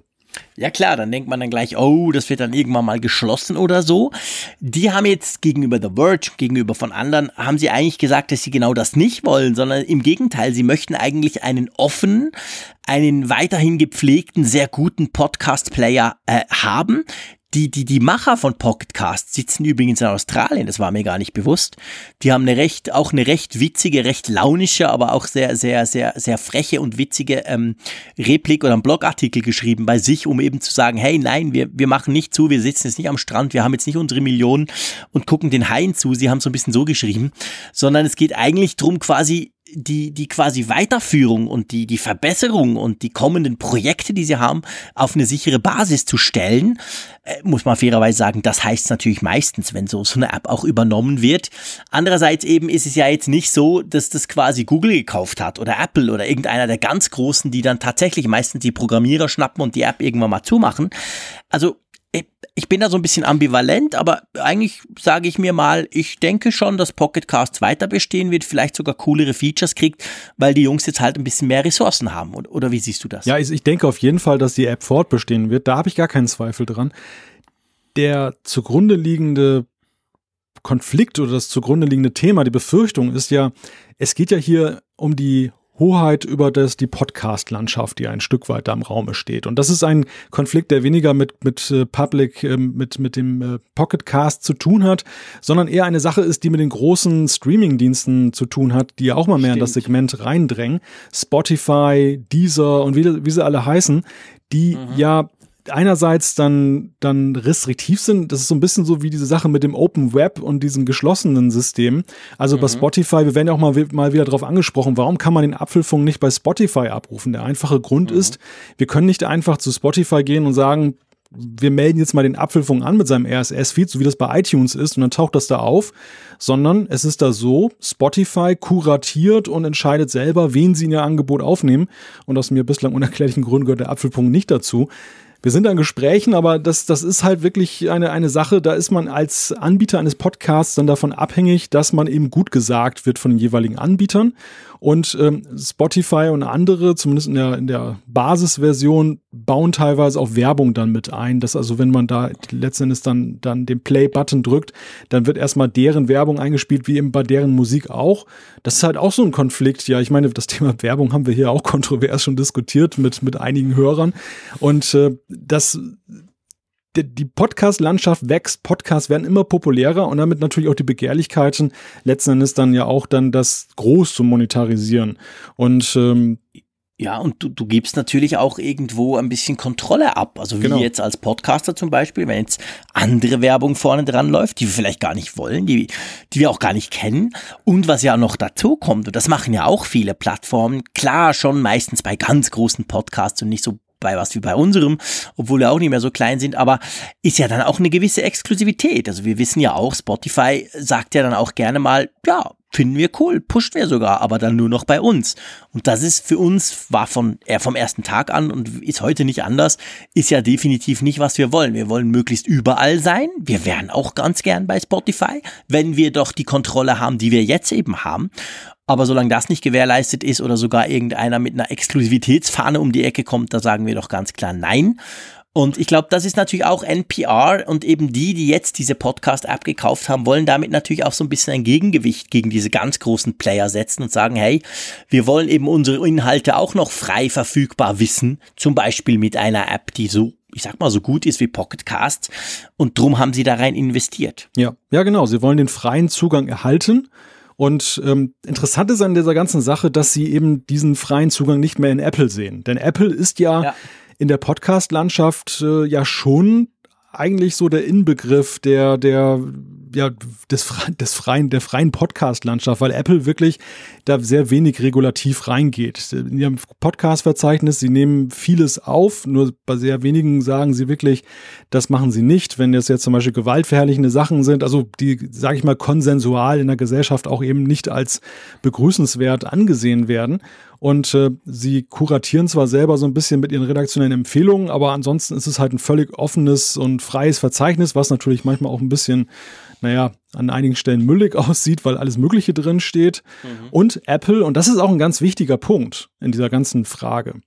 Apple will ja keine personalisierten Daten. Also es gibt nicht jetzt für Podcaster wie uns oder ich schätze auch bei Apple nicht dann den Rückschluss, der, der Jean-Claude Frick äh, hört zum Beispiel jetzt dezidiert 30 Minuten Apfelfunk und schaltet ihn ab. Sie erheben diese Daten anonym, stellen sie auch Podcastern mittlerweile zur Verfügung über ein Portal namens Pod Podcast Connect. Aber es ist ganz was anderes als eben bei den großen Streaming-Anbietern, wo du dann wirklich einen Account haben musst, dann auch um einen Podcast zu hören und die natürlich ja. auch dann rigoros mitplotten, dann wie die Formate funktionieren und auch auf User-Basis das dann auch wissen. Und das ist natürlich auch so ein großer Unterschied. Also es geht sehr viel hier um Freiheit und, und, und äh, Kontrolle. Kontrolle, genau, solche Sachen, Datenschutz letztendlich, da sind wir auch wieder bei dem Thema. Und ich denke mal, dass da ein öffentlich-rechtlicher Player dann da sich einen Player kauft, buchstäblich, das, das ist auch ein Statement. Ja, absolut. Das zeigt eben auch, in welche Richtung sich das im Moment entwickelt und dass die durchaus nicht nur positiv ist, vielleicht teilweise sogar eher negativ. Kommt natürlich auch dazu, und ich meine, seien wir ehrlich, das merken wir beim Apfelfunk ja auch dass natürlich tatsächlich, wie du gesagt hast, Podcast im Moment boomt. Ich meine, immer mehr machen Podcast. Plötzlich entdecken die großen Verlage Podcasts. Plötzlich setzen sie Journalisten hin, die ihre, die ihre Zeitungsbeiträge reden und vertonen und das Ganze dann irgendwo hochladen. Also das ist im Moment sehr viel Bewegung in diesem Markt drin der aber halt eben dann auch, wie du hast gesagt, Be Begehrlichkeiten weckt. Und das ist quasi ein Statement genau gegen diese Entwicklung. Ja, mal gucken. Ich bleib vor der Hand bei Pocketcasts, finde das nach wie vor cool und bin auch gespannt, wie sich das jetzt mal rein technisch gesprochen, rein von den Features her, wie sich diese App weiterentwickeln wird. Richtig. Gut. Hörst du mich noch? Hallo? ja. Okay, wir haben kein iPhone und kein iPhone 7 Plus, äh, mit dem wir jetzt hier sprechen. Wir sitzen an unseren Macs, verbinden uns über Skype und nehmen unsere Spuren jeder für sich auf. Aber wenn ihr ein iPhone 7 habt oder auch ein 7 Plus aus dem Jahre 2016, also gleich aus der ersten Charge sozusagen, und ihr habt iOS 11.3 draufgeknallt und ihr habt plötzlich das Problem, dass einfach manchmal das Mikrofon nicht geht oder der Lautsprecher, das Symbol plötzlich ausgegraut ist, ihr könnt gar nicht mehr telefonieren, dann seid ihr sicher nicht allein, weil Apple hat sich inzwischen rausgestellt in einem Support-Dokument, ich glaube für, für, für Genius Bar Mitarbeiter, oder? Ähm, davon spricht, dass tatsächlich da Probleme auftauchen können mit dem iOS 11.3 Update, die dazu führen, dass ja das Mikrofon nicht mehr funktioniert, oder? Ja, es ist ein ganz merkwürdiger Bug, weil ähm, alle fragen sich, wo ist denn da jetzt eigentlich die Verbindung? Also wie, wie kommt es dazu, dass jetzt ein Update von einem Betriebssystem dann da ein Mikrofon so völlig außer Kraft setzt und zwar so weit, dass man es dann hardwaremäßig reparieren lassen muss, dass es ein richtiger Supportfall dann wird. Und ja, das ist in der Tat so ein bisschen rätselhaft, aber es hat vielleicht irgendwas mit einer Ansteuerung der Hardwarefunktion zu tun.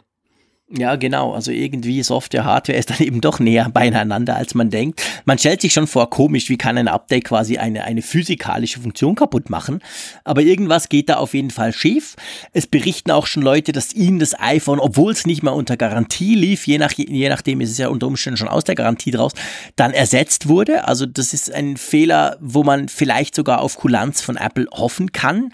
Aber einfach wichtig für euch zu wissen, wenn ihr Mikrofonprobleme habt, geht natürlich so wie immer in den Apple Store, sagt das und da könnte es gut sein, dass der Mitarbeiter merkt, ah, das ist jetzt auch einer dieser. Man weiß aber nicht, wie viele betroffen sind, gell? Also ich glaube, extrem viele können es nicht sein, sonst hätte das bis jetzt schon größere Wellen geworfen, oder? Richtig, also es gibt einige Fragezeichen noch bei der Häufigkeit dieser Sache, angefangen was du gerade schon sagtest, dass eben das jetzt nicht aller Orten zu lesen ist. Zum anderen ist es laut einem Medienbericht auch eben auch so, dass die der Genius Bar im Apple Store wohl noch von Fall zu Fall entscheiden, ob sie das jetzt als Supportfall dann annehmen oder ob man es dann als kostenlosen Supportfall oder ob man es bezahlen muss. Und das deutet ja auch so darauf hin, dass es da irgendwie noch so eine ja, Deutungsmasse in der ganzen Sache gibt. Das, mhm. das macht es noch rätselhafter als äh, ohnehin schon. Ja, Genau. Soll ich das nächste Thema mal mit einem Geräusch einleiten? Ich bitte dich. Ich, ich probiere das einfach mal hier. Ich habe hier die YouTube-App geöffnet Ich hoffe, man hat das gehört. Ja, hervorragend. Das kam bis Bern. Das hat sogar von den Bergen zurückgeheilt. was könnte als nächstes kommen? genau, was könnte das für ein Ton sein? Ich denke, wahrscheinlich jeder Apple-Nutzer, der schon ein bisschen länger dabei ist, der kennt diesen Ton, der ikonische Startton der Macs. Sehr lange, jahrelang war das der Fall. Ich wage mich nicht auf die erste raus, wann das aufgehört hat. Das, weißt du das? Das war doch, glaube ich, mit den MacBooks. War das nicht sogar das, das, das MacBook ohne jeden Zusatz, das dann eben dann auf diese klassische Boot-Routine da verzichtet hat? Ja, das könnte sein, genau. Also es war auf jeden Fall ganz lange war das so der Ton, wo du wusstest, ah, das ist ein Mac. Ja, und 20 Jahre, jetzt vor ein paar Tagen, hat sich das äh, ge gejährt, nämlich am 6. Mai, um genau zu sein, am Sonntag. Vor 20 Jahren wurde der iMac vorgestellt der iMac, dieser knubbelige in dieser lustigen blauen Bonbonfarbe vom Steve Jobs nach seiner Rückkehr zu Apple zurück äh, und dem Johnny Eve natürlich designt. Ja, kann man schon sagen, hat eigentlich, ich sag's mal ganz pathetisch, hat Apple gerettet, oder? Ja, also der, der iMac ist, glaube ich, äh, aus heutiger Sicht sagt man ja, hm, iMac, welche Rolle spielt denn das noch? Wir hatten ja letzte Woche die Quartalzahlen. Man sieht ja ganz klar, dass die Mac-Sparte hier für Apple mittlerweile an Platz drei äh, rangiert und, und nicht mehr an Platz eins, weil davor ist erstmal ganz großes iPhone, dann ist dann das iPad, was ja auch dann durchaus nennenswerte Umsätze bringt und dann kommt der Mac, aber das war vor 20 Jahren komplett anders. Da war es eben so, Apple war in der Krise, Steve Jobs war wieder da und es war beileibe nicht gesetzt, dass eben Steve Jobs jetzt dann das Ruder umdreht in der öffentlichen Meinung. Das, das kam dann, er hatte dann eine, eine Werbekampagne, diese Think Different äh, gestartet, die fand schon Beachtung, die war schon so, dass viele gesagt haben, hm, Apple strahlt wieder so ein bisschen den Spirit aus, den es einst mal hatte. Aber dennoch waren die Leute doch sehr skeptisch, ob denn dieses Versprechen auch in Hardware und Software umgemünzt werden kann. Und der iMac, der war da wirklich so eine Weichenstellung. Ja, definitiv. Der hat, der hat vieles über Bord geworfen, war jetzt im Nachgang für heute ein typisches Apple-Produkt. Man hat auf vieles verzichtet, die ganz klassischen Schnittstellen, die, die, die, die, die, die, die, ähm, die Slots, die man früher sogar hatte zum, zum die Macs aufrüsten, alles flog raus. Dafür wurde der USB-Port eingebaut, den damals noch keine Sau kannte, den noch niemand hatte und so weiter. Also da hat man schon die, die, die, die, die Handschrift der Radikalität vom Steve Jobs ganz klar schon gespürt. Aber das kleine Knubbelding, obwohl es ja am Anfang zumindest auch noch sauteuer war, wurde ein riesiger Erfolg, hat ja dann diverse Sachen nach sich gezogen. Ich erinnere mich noch, dass ich mir dann ich weiß nicht, wahrscheinlich waren es zwei Jahre später oder so, ein iBook gekauft habe in quietsch-orange. Kann man sich überhaupt nicht mehr vorstellen. Ein schreckliches Plastikding eigentlich, aber war ein super toller Mac. Ich hatte riesig Freude dran. Der hatte noch so einen Henkel, wo du ihn rumtragen konntest damit. Also das war dann so quasi der direkte Nachfolger oder direkte zweite, eben die Mobilreihe dann, aber im gleichen Design wie dieser Knubbel-iMac. Ja, und der hat Apple dann eigentlich so weit wieder auf die Füße gestellt, dass sie dann überhaupt mal an so eine Entwicklung äh, gehen konnten, wie eben zum Beispiel von einem iPod und dann natürlich später von einem iPhone. Also ganz, ganz ein wichtiges Ding und ein ganz, ganz ein wichtiger Termin sozusagen vor 20 Jahren. Legendär war ja auch die Aussage von Steve Jobs, dass der iMac von hinten besser aussieht als viele Computer von vorne zu der damaligen genau. Zeit. Und das, das, das Witzige war, er hatte ja sogar recht, recht, damit. Ne? Also ja, klar. Das, du hast gerade beschrieben, dass eben der iMac war radikal, was eben die, die verwendeten Technologien anging. Dass er zum Beispiel auf den USB-Anschluss damals gesetzt hat, von dem jeder sagte, dass der eben dann die Zukunft ist, weil wir erinnern uns, davor hatten wir eben tausend Anschlüsse und Stecker und, und Standards. Und USB hat die Welt ja doch, die Computerwelt doch ja deutlich vereinfacht. Und man sieht es ja mhm daran, wie die Leute heute daran klammern, wenn es darum geht, auf USB-C umzusteigen, ja, genau. wie sehr der USB-A-Anschluss immer noch vergöttert wird, dass äh, da Steve Jobs dann wirklich dann eben auch die richtige Entscheidung getroffen hat. Und der andere Punkt ist eben der, das Äußere. Also es gab ja zur damaligen Zeit, klar, es gab hier und da mal interessante Computer, die eben optisch auch Akzente gesetzt haben, aber keiner hatte ja so richtig so ein Bewusstsein dafür, dass eben so das Auge vielleicht auch beim Kauf mitentscheidet, dass man vielleicht sagt, ja, so ein Computer ist, muss nicht nur zweckmäßig sein, er darf auch gerne schön auszusehen, anzusehen ja, sein. Ja, genau. Und man darf ja auch nicht vergessen, dass zur damaligen Zeit, also vor 20 Jahren, hat ja, hat ja äh, auch Apple unglaublich hässliche Computer gebaut all diese Macs, die sahen ja, die sahen ja eben auch aus wie ein IBM-PC. Die haben sich auch vom Design her dann überhaupt nicht mehr unterschieden von den, von den anderen Rechnern und waren alle mehr oder weniger potthässlich. Und der Steve Jobs hat eben mit seiner Rückkehr dann auch genau dieses, dieses, diese Idee wieder aufgebracht, gesagt, hey, Freunde, das Ding muss schön aussehen, wofür er ja lange auch belächelt wurde. Bei Mac war er schon so ein Fanatiker, das hat dann unter anderem den Preis, also beim ersten Mac in den 80er Jahren, Anfang der 80er Jahren, hat er dann den Preis auch so wahnsinnig hochgetrieben, weil letztendlich letztendlich dann auch ein Grund, warum er dann gehen musste. Aber diese Idee, die hat er eigentlich mit dem iMac dann definitiv salonfähig gemacht. Die Leute fanden das cool, so ein Teil auf dem Schreibtisch zu haben, sich so ein Teil hinzustellen. Ja, und heute, wenn wir gucken, wie Design versessen wir auf unsere iPhones gucken, ist ja das nicht anders, oder? Nee, nee, richtig. Also das ist, äh, das hat so diese ganze Tech-Szene umgekrempelt und ich würde sagen, bis heute ist halt das Thema Optik dann beim Verkauf auch ein Thema. Genau. Jetzt apropos Optik, ich nehme an, wenn es ist schon dunkel, wir nehmen das eben am Abend spät auf am Mittwoch, aber wenn ihr das hört, ist vielleicht hell. Wenn ich mir jetzt einen Blick in deinen Garten erhaschen würde, lieber Malte, dann nehme ich an, ich hätte ein perfekt geschnittenes kleines Rasenstück vor mir, oder? So mit schöner Optik. Ja, es ist tatsächlich so. Also das, das, das hattest du sicherlich früher auch dann, aber im Zwei-Wochen-Rhythmus, wenn ich mal dazu gekommen bin, den Mäher aus dem Keller zu holen. Und jetzt hast du wirklich permanent den schönen kurzen Rasen dort. Und vor allem das Beste ist, du liegst in der Hängematte und lässt mähen. ja, gut. Das Siehst du, kaum haben wir im Apfelfunk Werbung, lässt du mähen. Ein Schelm, wer einen Zusammenhang sieht. Ja, genau. Hat kein, keine Angst, liebe Leute. Wir haben es am Anfang ja schon mal gesagt, die Einnahmen, die gehen nicht in unsere privaten Taschen und werden für Gadgets ausgegeben. Die werden für in die Weiterentwicklung des Apfelfunks gesteckt. Aber trotzdem, du hast dir ein neues Gadget zugelegt. Genau. Und die Überlegung, die gab es auch schon einige Zeit länger. Ähm, als technikverliebter Spielmops ist man natürlich ja nicht immun gegen ähm, Roboterrasenmäher, ganz klar. Und dieser, diesen Gedanken hegte ich schon einige Zeit. Andererseits, was mich immer abgehalten hat, war einerseits, dass meine Rasenfläche nicht so riesengroß ist, dass ich immer gesagt habe, du Faulpelz, hol doch doch mal den Mäher aus dem Keller und äh, natürlich der Preis. Ne? Ich meine, ein, ein Roboter-Rasenmäher, es gibt welche mittlerweile ja schon so für roundabout 600 Euro. Aber ich bin nach der Recherche, welcher mehr für mich in Betracht kommt und auch ich hatte im Vorfeld mal bei Twitter nachgefragt und viele Hörer, dafür nochmal herzlichen Dank, haben auch geantwortet, haben mir dann Erfahrungsberichte geliefert, Bilder von ihren Robotermähern. Das war ganz klasse, was ich dann Feedback bekommen habe. Und der klare Tenor war, dass viele gesagt haben, Husqvarna zum Beispiel ist sehr gut und ähm, Gardena bei dem jetzt da meine Wahl draufgefallen ist, der als Marke, ähm, die sind auch recht gut, wobei die auch mittlerweile, glaube ich, zu Husqvarna gehören. Und äh, ja, das, also man muss doch schon ein bisschen Geld in die Hand nehmen, so um und an 1000 Euro sind da schon zu veranschlagen, wenn man in das Business der Mähroboter einsteigen will. Und dann mhm. habe ich tatsächlich dann aber in diesen sauren Apfel gebissen. Ganz einfach aus dem Grunde, letztes Jahr war so ein verregnetes Jahr. Ich hatte solche Probleme mit meinen Mähzyklen, weil es immer irgendwie regnete, wenn mein Mähtag war. Und dann durch Berufstätigkeit konnte ich dann an anderen Tagen nicht mähen. Und ja, da habe ich dies Jahr dann gesagt, als sich so abzeichnete, es wird wieder so ein bisschen so ein wechselhaftes Wetter. Jetzt muss ein Mähroboter her. Ähm, äh, technische Daten, PS, Laufleistung, nein Quatsch. Gibt's eine App? Das Wichtigste für den Softie aus der Schweiz. Ihr wisst ja, ich kümmere mich lieber um Software als um Hardware, auch wenn ich selber nicht programmieren kann. Aber ich nehme an, es gibt eine App zu deinem Teil, oder? Genau, genau. Und das ist auch der Grund für mich, dass ich gedacht habe, das ist ein schönes Thema für einen Apfelfunk. Ähm, der, der Meer ähm, schafft 500 Quadratmeter. Da gibt es verschiedene Variationen von. Sileno City heißt der.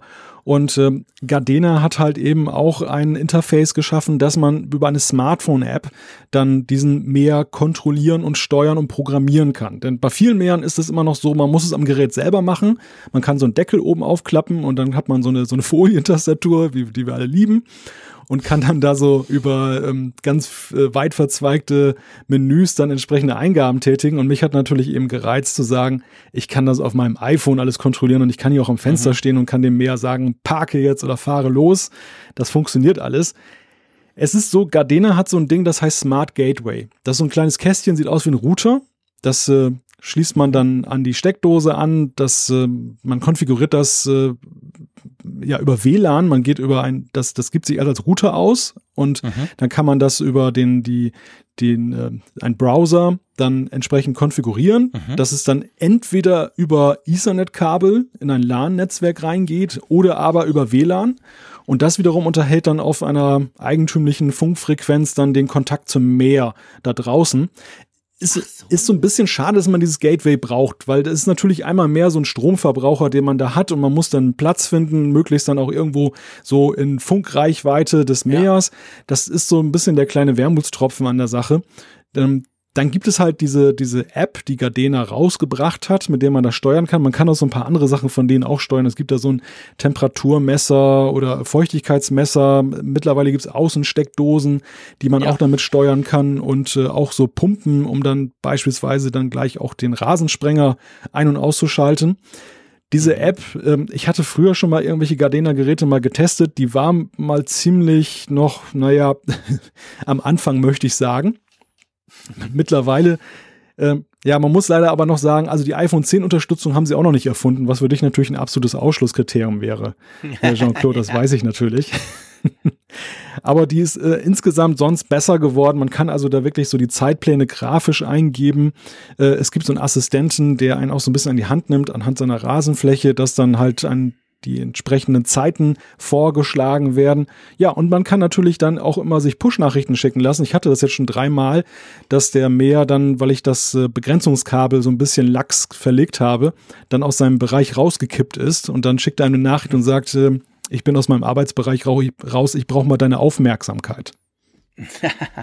okay, aber das heißt, wenn ich es richtig verstanden habe, dass der Mäher selber gar nicht in deinem WLAN ist, sondern der hat quasi wie eine eigene Frequenz, die wahrscheinlich auch eine bessere Reichweite hat, eben über dieses, über diesen Gateway, oder? Genau, genau. Also der bewegt sich nicht in deinem WLAN, sondern der ist wie so manche andere smarte Devices, die es da ja so gibt, so in der, in der Heimautomation, funkt er halt mhm. auf seinem eigenen Protokoll, was äh, okay. ich eigentlich schade finde. Also ich hätte mir doch echt gewünscht, wenn der Computer da drin gesteckt hätte und man könnte das Ding ganz einfach dann über seinen normalen WLAN-Router einbinden.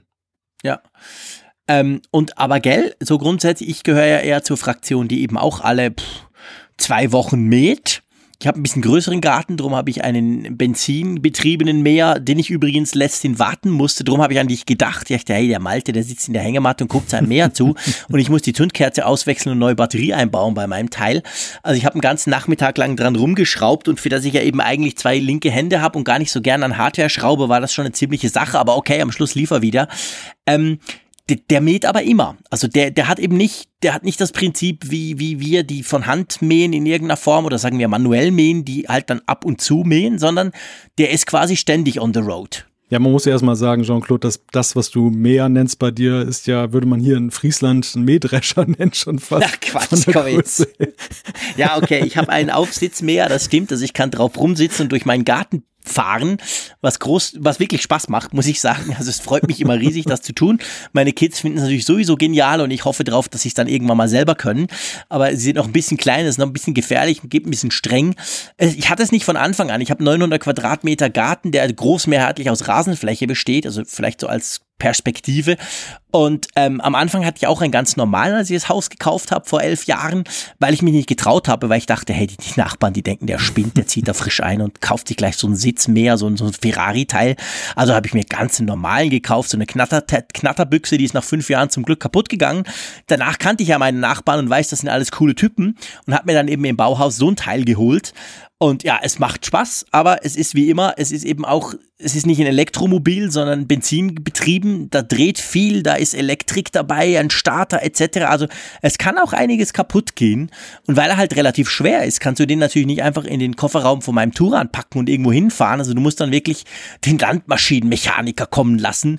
Der lacht sich zwar krumm und sagt, ich flicke normalerweise die echten Mähdrescher, aber der kommt dann schon und der findet das auch ganz lustig. Aber ja, also der, der, der, ich sag mal, der Aufwand, das Teil zu unterhalten, ist nicht ganz zu unterschätzen. Ja, das glaube ich. Aber um deine, deine Frage noch zu beantworten, du hast ja gefragt, der, ob der jetzt ständig unterwegs ist. Es ist in der Tat so, dass der eigentlich fast jeden Tag unterwegs ist. In meinem Falle ist er jetzt an äh, fünf von sieben Tagen der Woche, äh, geht er raus für jeweils drei Stunden. Das, Und am das, Sonntag hat er frei.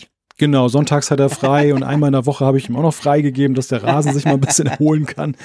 Und äh, der ist dann so für drei Stunden jeweils unterwegs, wobei sich dieser Zeitplan sehr stark eben danach orientiert, wie groß dein Garten ist. Also wie, wie ja. viel Fläche hast du und dann sind die Intervalle auch dann, also die Stundenfenster größer oder kleiner jeweils. Da bin ich mit meinen äh, unter 100 Quadratmetern Rasenfläche schon sehr weit unten und insofern dann mhm. auch nicht das Maß der Dinge, was jetzt den Standardgarten angeht. Und äh, man muss sich so ein bisschen dran gewöhnen, es ist halt was anderes. Es ist halt nicht so, diese zehn Minuten fährt da so ein laut knatterndes Teil durch den Garten oder man bewegt das selber durch den Garten, sondern der schnurrt halt so ganz leise mit 58 Dezibel da so gemütlich dann im Zickzackkurs durch die Gegend. Der fährt nach dem Chaosprinzip und auch nicht gerade Bahnen. Das, das ist am Anfang, wenn man sich das anguckt, dann denkt man immer manchmal schon, ah, Junge, fahr doch mal geradeaus und nicht immer ständig genau. so, so, gegen die Wand. Hier links hat's noch, geh da noch vorbei.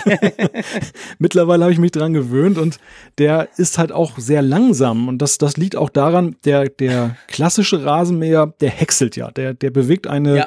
eine, ein, ein Messer an sehr schneller Geschwindigkeit und hackt dann sozusagen dann die Grashalme ab und der hier hat dann so drei Klingen, die so, man, ich möchte schon fast sagen, wie Rasierklingen sind, die dann halt wirklich das Gras schneiden und äh, dann okay. auch nicht in einen Auffangkorb packen, sondern da liegen lassen, weil es so klein gehäckselt ist. Ja. Und äh, das mulcht dann gleichzeitig auch den Rasen und dadurch sollte in der Qualität auch dann insgesamt besser werden. Also ich muss sagen, dieses Versprechen jetzt so, ich habe ihn jetzt ja ungefähr eine Woche in Gebrauch, das äh, kommt schon hin. Also der, der Rasen ist streifenfrei, er ist ständig schön klein, also schön äh, in der, gering in der Höhe.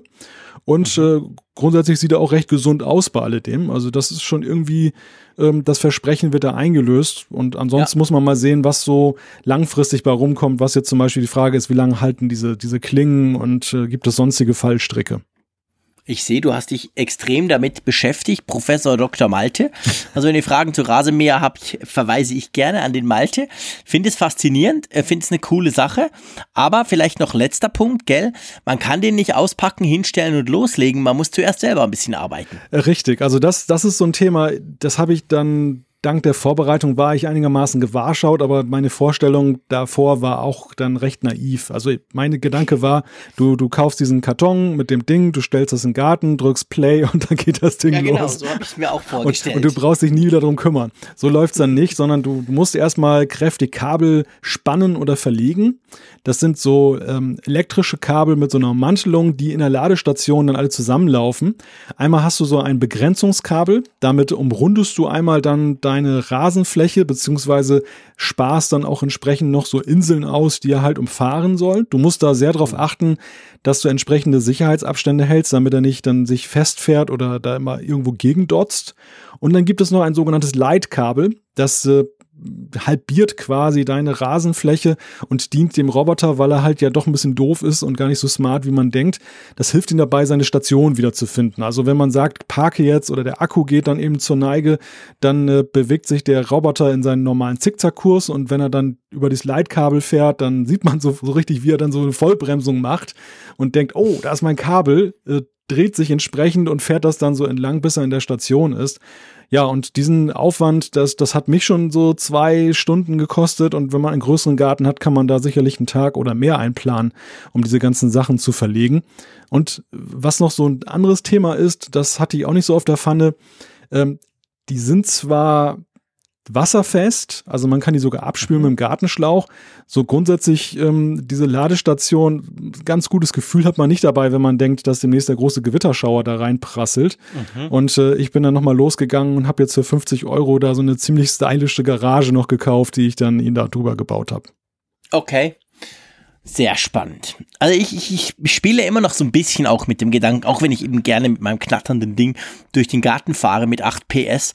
Äh, ich finde es eben total cool, aber ich, ich stelle mir schon auch vor, ich dachte wirklich, wie du sagst, ich dachte so, hey, GPS-App-mäßig, komm, äh, Google Maps, was auch immer, der, der macht das einfach, dass man da noch Kabel verlegen muss. Das hält mich ein bisschen ab. Ich habe selber mal einen getestet, habe natürlich prompt das Kabel mehrfach durchschnitten lassen von dem Ding musste das dann irgendwie zusammenflicken und dachte, das ist zu kompliziert für mich. Aber mal schauen, wo es hingeht. Sonst hältst du mich ja auf dem Laufenden betreffend Rasenmäherroboter, okay? Ja, ja, ich, also ich hoffe ja auch noch darauf, dass Dinger immer mal intelligenter werden, als jetzt einfach nur in so einem Roboter-Contest von Lego. Ja, genau, genau. Aber ja, das, das System funktioniert ja augenscheinlich irgendwie. Insofern hoffen wir mal das Beste. Genau, noch ein bisschen Google AI rein und dann macht er, macht er alles. Da geht er noch einkaufen für dich. Ja, genau. ähm, ja, gut. Ähm, apropos, du hast von deinem Rasenmäher, also du hast in dein Rasenmäher Zeit investiert. Ich habe ein bisschen Zeit investiert in mein Sonos-System. Ihr wisst alle, spätestens seit wir über den HomePod immer wieder sprechen, den ich mir ja nicht gekauft habe bisher. Ähm, ich bin ein großer Fan von Sonos, diesem Lautsprechersystem aus Schweden, das man ja wunderbar vernetzen kann, etc. pp. Ich habe in praktisch jedem Raum meines Hauses so ein Teil stehen. Was mich bis jetzt aber schon auch immer so ein bisschen zumindest gestört hat, ist, Sonos unterstützt kein Airplay. Und ähm, ich habe mich mal auf die Suche gemacht. Am Wochenende dachte ich, komm, jetzt guckst du das mal an. Das kann ja nicht sein. Da ist sicher was passiert in den letzten zwei, drei Jahren. Ähm, und zwar die Idee, ich möchte eigentlich diese Lautsprecher direkt vom iPhone aus ansteuern können, ohne über die Sonos-App gehen zu müssen. Hätte zum Beispiel den Vorteil, ich habe viele Fragen dann auf Twitter bekommen, warum brauchst du das denn? Das, die Sonos-App unterstützt doch alle Dienste. Die unterstützt viele Dienste in der Tat, aber zum Beispiel YouTube nicht. Und auf YouTube gibt es zum Teil recht geile Musik, nur so als Idee. Und ich kann halt nicht direkt vom iPhone, also irgendeine Quelle auf meinem iPhone, völlig wurscht, was es ist, auf so einen Lautsprecher streamen. Jetzt ist es so, dass da gab es schon länger Lösungen, zum Beispiel für den Mac. Da musst du aber den Mac immer laufen lassen. Und ich meine, ich will ja nicht den Mac 24 Stunden laufen lassen, nur damit ich ab und zu mal einen Titel direkt zum Lautsprecher schicken kann. Und jetzt bin ich über eine Software gestolpert, die nennt sich Air Connect. Die gibt's auch schon länger. Aber noch nicht so lange gibt's die Möglichkeit, dass man dieses Ding oder diese kleine App auf einer Synology NAS installiert. Und ich glaube, du hast ja auch so ein Synology-Teil bei dir, gell? Genau. Und ich nehme an, deins läuft auch 24-7, oder? Also sprich 24 Stunden immer. Ich muss gestehen, nein. Was? Nicht? okay. Nee, ich, ich, ich lasse es nachts nicht laufen. Also tagsüber läuft es ständig. Das würde wahrscheinlich ja. auch für deinen Fall jetzt reichen, weil du vermutlich genau. auch nicht um drei Uhr nachts dann irgendwie dann auf Ist allen bei Airplay mir genau gleich. Ich genau. habe auch eingestellt, ich glaube um zwölf in der Nacht fährt das Ding runter und um sieben am Morgen genau. fährt er wieder hoch, genau. weil da brauche ich es ja nicht. Genau, bei mir genau gleich. Aber sonst grundsätzlich läuft der. Und ich muss ehrlich gesagt zugeben, ich habe mir das mal gekauft, das NAS, für Backups, für verschiedene Daten. Ich habe mal meine Musiklibrary drauf gespielt und so weiter. Ähm, und habe gar nicht so recht dran gedacht, dass ja das eigentlich auch eine Art Server ist. Und wer Synology NAS kennt, wer das schon mal ausprobiert hat, weiß, da ist ein Betriebssystem drauf, da kann man diverse Apps, da kann man sogar Plex-Umgebung, da kann man sogar Docker, habe ich gesehen, Entwicklungsumgebung etc. pp. Da kann man inzwischen ganz viele Apps und Sachen drauf installieren. Da gibt es sogar einen eigenen App Store für. Ja, und diese, diese, diese Air Connect App, die gibt's jetzt eben auch. Wir verlinken das alles ähm, bei GitHub gibt's eben auch für Synology. Die installierst du da drauf. Das ist super easy. Du lädst dir das Paket runter, du gehst in der Synology auf den Paketmanager, sagst manuelle Installation, klickst das einmal an, dann rüttelt er mal kurz 10 Sekunden. Ja, that's it. Danach öffnest du dein iPhone, wählst eine Quelle und plötzlich macht's zack und all deine Sonos-Lautsprecher sind einzeln da. Natürlich, man kann sie nicht gruppieren. Hallo Airplay 2, Winke, Winke, kommt ja dann noch. Äh, aber sonst, es funktioniert perfekt. Ich bin super happy weil ich muss nichts laufen lassen, das NAS läuft sowieso ähm, und das Ding geht. Und die, die quasi, ich wurde noch gefragt auf Twitter im Sinn von, ja, wie lange dauert's denn, wenn du Play drückst und so. Ja, ist natürlich nicht so, ist nicht ganz so schnell wie in der Sonos App selber, wo es wirklich quasi sofort passiert, aber ja, ich würde mal sagen, vielleicht eine halbe Sekunde, dann kommt's. Also absolut brauchbar. Ich bin, ich bin recht happy, muss ich sagen. Ja, ich kann mir das lebhaft vorstellen. Also ich habe so eine ähnliche Konstellation hatte ich auch schon mal mit dem Synology NAS. Da ging es nämlich darum, dass mein Logitech Internetradio, was ich damals verwendet hatte, äh, Probleme hatte, seinen Heimatserver zu erreichen, wo dann halt die ganzen Internetstationen hinterlegt sind. Und da kam ich dann auch drauf, dass man auf dem Synology so eine Art ja, Ersatzserver installieren mhm. konnte. Und äh, ja, das war eine sehr, sehr nützliche Kiste. Insofern kann ich mir vorstellen, eben, dass das jetzt mit den Sonos äh, Lautsprechern genauso gut ist. Ja, es ist wirklich eigentlich cool. Ich, ich hatte früher noch vor Jahren, hatte ich wirklich einen Server im Keller, der hat da vor sich hingerödelt, wahnsinnig viel Strom verbraucht. Einfach, dass ich das Gefühl hatte, ich hatte daheim einen Server, ich bin ja schließlich cool. Und irgendwann in Zeiten der Cloud und der schnellen Internetanbindungen wurde das alles obsolet. Und ich habe gemerkt, hey, ich muss bei mir nichts mehr laufen lassen. Aber es gibt eben ab und zu so kleine, wie genau das zum Beispiel, du denkst, ja, es wäre schon praktisch, irgendwas würde noch das tun. Und jetzt, seit ich weiß eigentlich, das war für mich tatsächlich ein bisschen neu, ich habe Sonos mehr so als Ablagesystem genutzt, seit ich eben gesehen habe, dass man darauf durchaus verschiedenste Dinge laufen lassen kann, ist das so ein bisschen ein kleiner Mini-Server geworden quasi. Ja, und ich bin recht happy und kann jetzt diese Sonos noch besser brauchen. Ich muss vor allem keinen neuen kaufen, weil Sonos selber, vielleicht habt ihr das gehört, hat ja angekündigt, sie werden dieses Jahr noch AirPlay 2 unterstützen, ganz offiziell, aber nur die ganz neuen Lautsprecher, also der, der Play One, also nicht mit 1 geschrieben, sondern One, der ja auch Alexa drin hat. Klappe Alexa, gut. ähm, und, und der Play 5 glaube ich auch. Also die ganz neuen Lautsprecher und ich habe aber gar nicht so neue. Meine sind alles ein bisschen ältere Modelle, aber die gehen jetzt auch und ja, vielleicht eine Nischenanwendung, aber finde ich sehr elegant gelöst irgendwie. Ja, aber wo du das so erzählst, da, da, da geht mir gerade der Gedanke durch den Kopf, dass dieser Home-Server, ja so ein Ding ist, was man immer mehr eigentlich benötigen könnte und, ja, genau. und, und eigentlich mit noch mehr Fähigkeiten ausgestattet. Wir hatten gerade das Beispiel mit diesem blöden Smart Gateway, was man hat. Warum kann man sowas nicht auch dann zum Beispiel da jetzt implementieren? Diese ganze genau. Geschichte mit HomeKit, dann Apple hat da jetzt ja für Apple TV und, und das iPad dann die Möglichkeit, die als Home-Server einzusetzen. Aber es ist immer noch so, dass man immer wieder einzelne Geräte braucht, die dann als Gateway dann verwendet werden. Ja. Und äh, es wäre eigentlich schön, wenn es so eine universelle Box gäbe, die einen wunschlos glücklich werden lässt. genau, so eine All-in-One-Box, die alles kann und alles tut und alles macht. Das wäre, da gebe ich dir recht, das wäre in der Tat natürlich wunderschön. Äh, ich finde, Synology ist schon relativ gut aufgestellt mit diesem Linux ähnlich, es glaube ich basiert auf Linux Betriebssystem, das drauf läuft und den vielen Möglichkeiten. Also da kann man schon sehr sehr viel machen dafür und ähm, zumindest die kleineren Versionen brauchen ja auch nicht so viel Strom. Die Harddisks sind meistens sowieso quasi im Sleep Mode. Also das ist schon was ganz Spannendes. Aber ich gebe dir recht, ich hätte auch gern so die universelle Superkiste. Ich meine, bei Apple ist es ja so ein bisschen der Apple TV auch. Also HomeKit braucht ja auch irgendein lokales Gerät, das das Ganze steuert, damit du zum Beispiel auch von unterwegs die Lampen an- und ausmachen kannst oder so. Das ist ja entweder ein iPad oder eben der Apple TV. Bei mir ist es jetzt der Apple TV, der, der läuft ja sowieso immer, der ist sowieso immer am Strom. Also da hat Apple schon auch was gemacht, aber natürlich nur innerhalb von ihrem eigenen Ökosystem. Und ja, also gibt verschiedene Möglichkeiten und wenn ihr das schon mal vor dem Problem standet, dass ihr Sonos eigentlich ganz gern auch per AirPlay ansteuern würdet, dann könntet ihr das, wenn ihr noch ein Synology NAS habt, dann könntet ihr das relativ elegant lösen. Kostet nichts, ist auch kein großer Bastel, man muss da also wirklich nicht viel tun. Wir haben euch das verlinkt, wenn ihr es mal ausprobieren wollt, könnt ihr das gerne tun und uns auch gerne Feedback schicken. Tja, lieber Malte, wollen wir zur Umfrage kommen? Genau, Feedback von unseren Feedback, Hörern. Genau, Feedback von unseren Hörern. Wir haben ja eine ganz einfache Frage gestellt und ich kann sagen, die wurde auch ganz einfach beantwortet. Wir haben nämlich gefragt letzte Woche, sollte iMessage, ihr erinnert euch vielleicht, auch für Android verfügbar sein? Tja, und wir müssen gar nicht groß diskutieren. Die Antwort ist klar ja, oder? Ja, so deutlich haben wir es selten gesehen. 69,8 Prozent haben gesagt, äh, dass sie das gerne auch hätten auf Android oder zumindest, dass es dort verfügbar ist, damit sie mit Android-Nutzern kommunizieren können. Genau, also wirklich ganz klar, nur 17,3 sagen nein und die 13 knapp sind, sagen, weiß ich nicht. Also das ist schon ein klares Votum, ist ja eigentlich logisch. Ich meine, geht mir auch so. Ich bin Apple-Nutzer, ich nutze iMessage extrem gern, aber ich finde es schade, dass ich eben die Android-Nutzer damit nicht anspringen kann. Äh, von dem her gesehen irgendwie nachvollziehbar. Wir haben das ja letztes Mal auch ausführlich diskutiert. Ja, und jetzt haben wir natürlich eine neue Frage, die sich eigentlich um unser Hauptthema von diesem Apfelfunk dreht, gell? Genau. Google. Genau, es geht um Google und äh, dabei im Speziellen um Google Duplex, also diesen Service, der ja zum Beispiel beim Friseur anruft und dann einen Termin vereinbart. Und wir wollen mal von euch wissen, wie seht ihr diesen gesellschaftlichen Diskurs? Wie würdet ihr euch fühlen, wenn dich äh, euch äh, ein digitaler Sprachassistent anrufen würde? Und da haben wir folgende Optionen. Kein Problem damit. Muss ich erst mal erleben.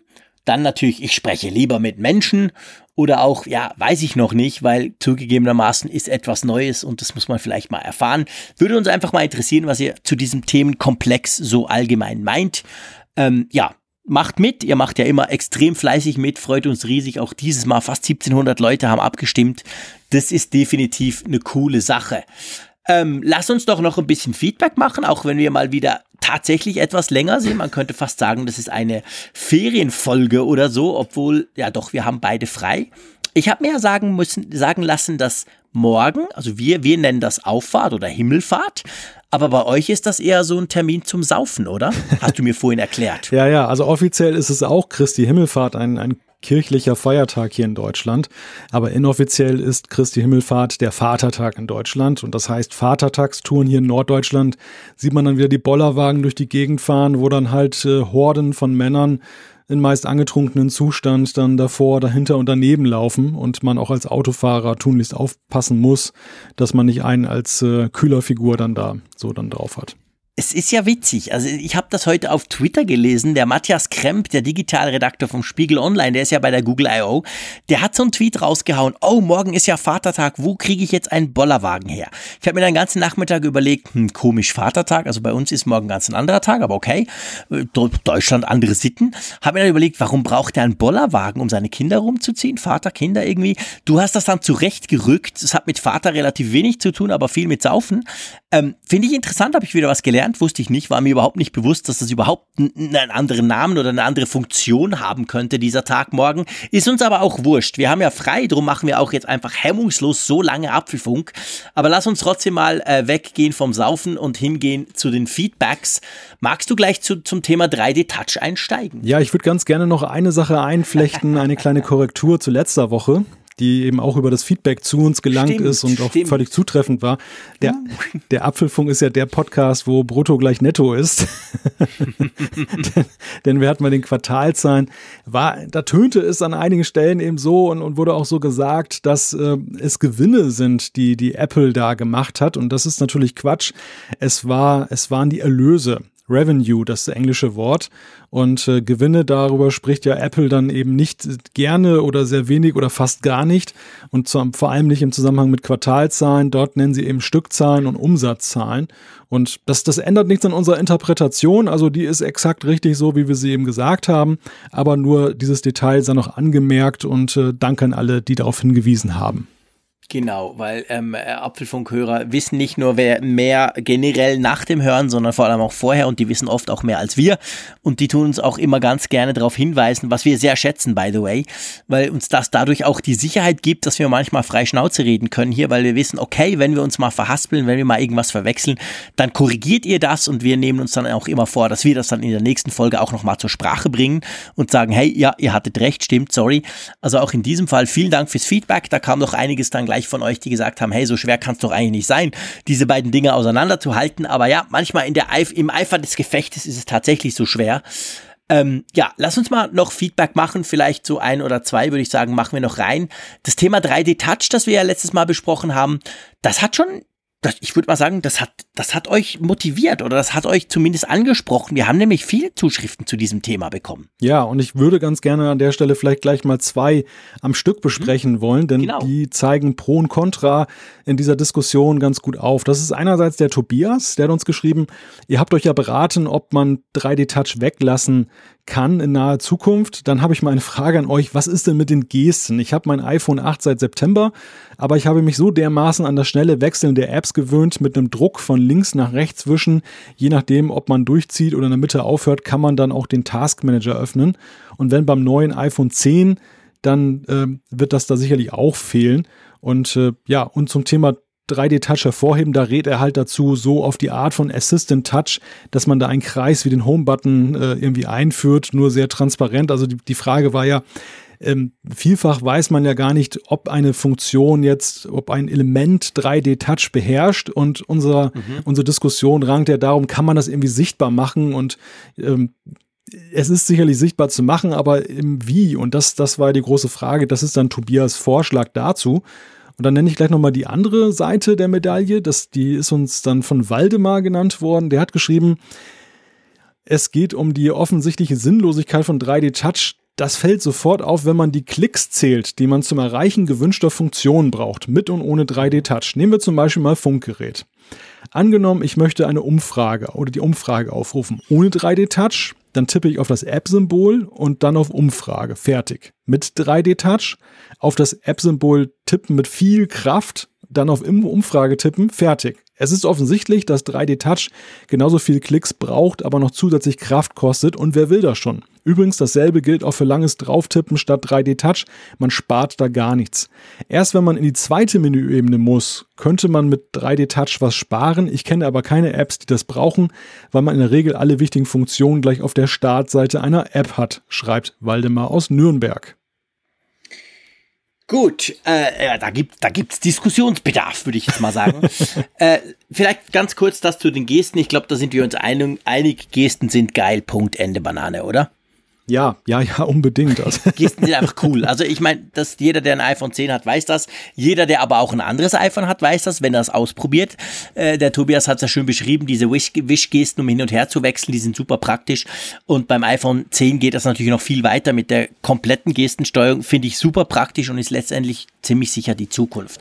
Was Waldemar schreibt, da finde ich, da hat er eigentlich nur recht. Ich muss natürlich aufpassen, wenn ich jetzt sage, in ganz simplen Apps, aber die Funkgerät-App ist ja keine simple App, aber in, ich sag mal, navigationstechnisch sehr einfachen Apps, das stimmt.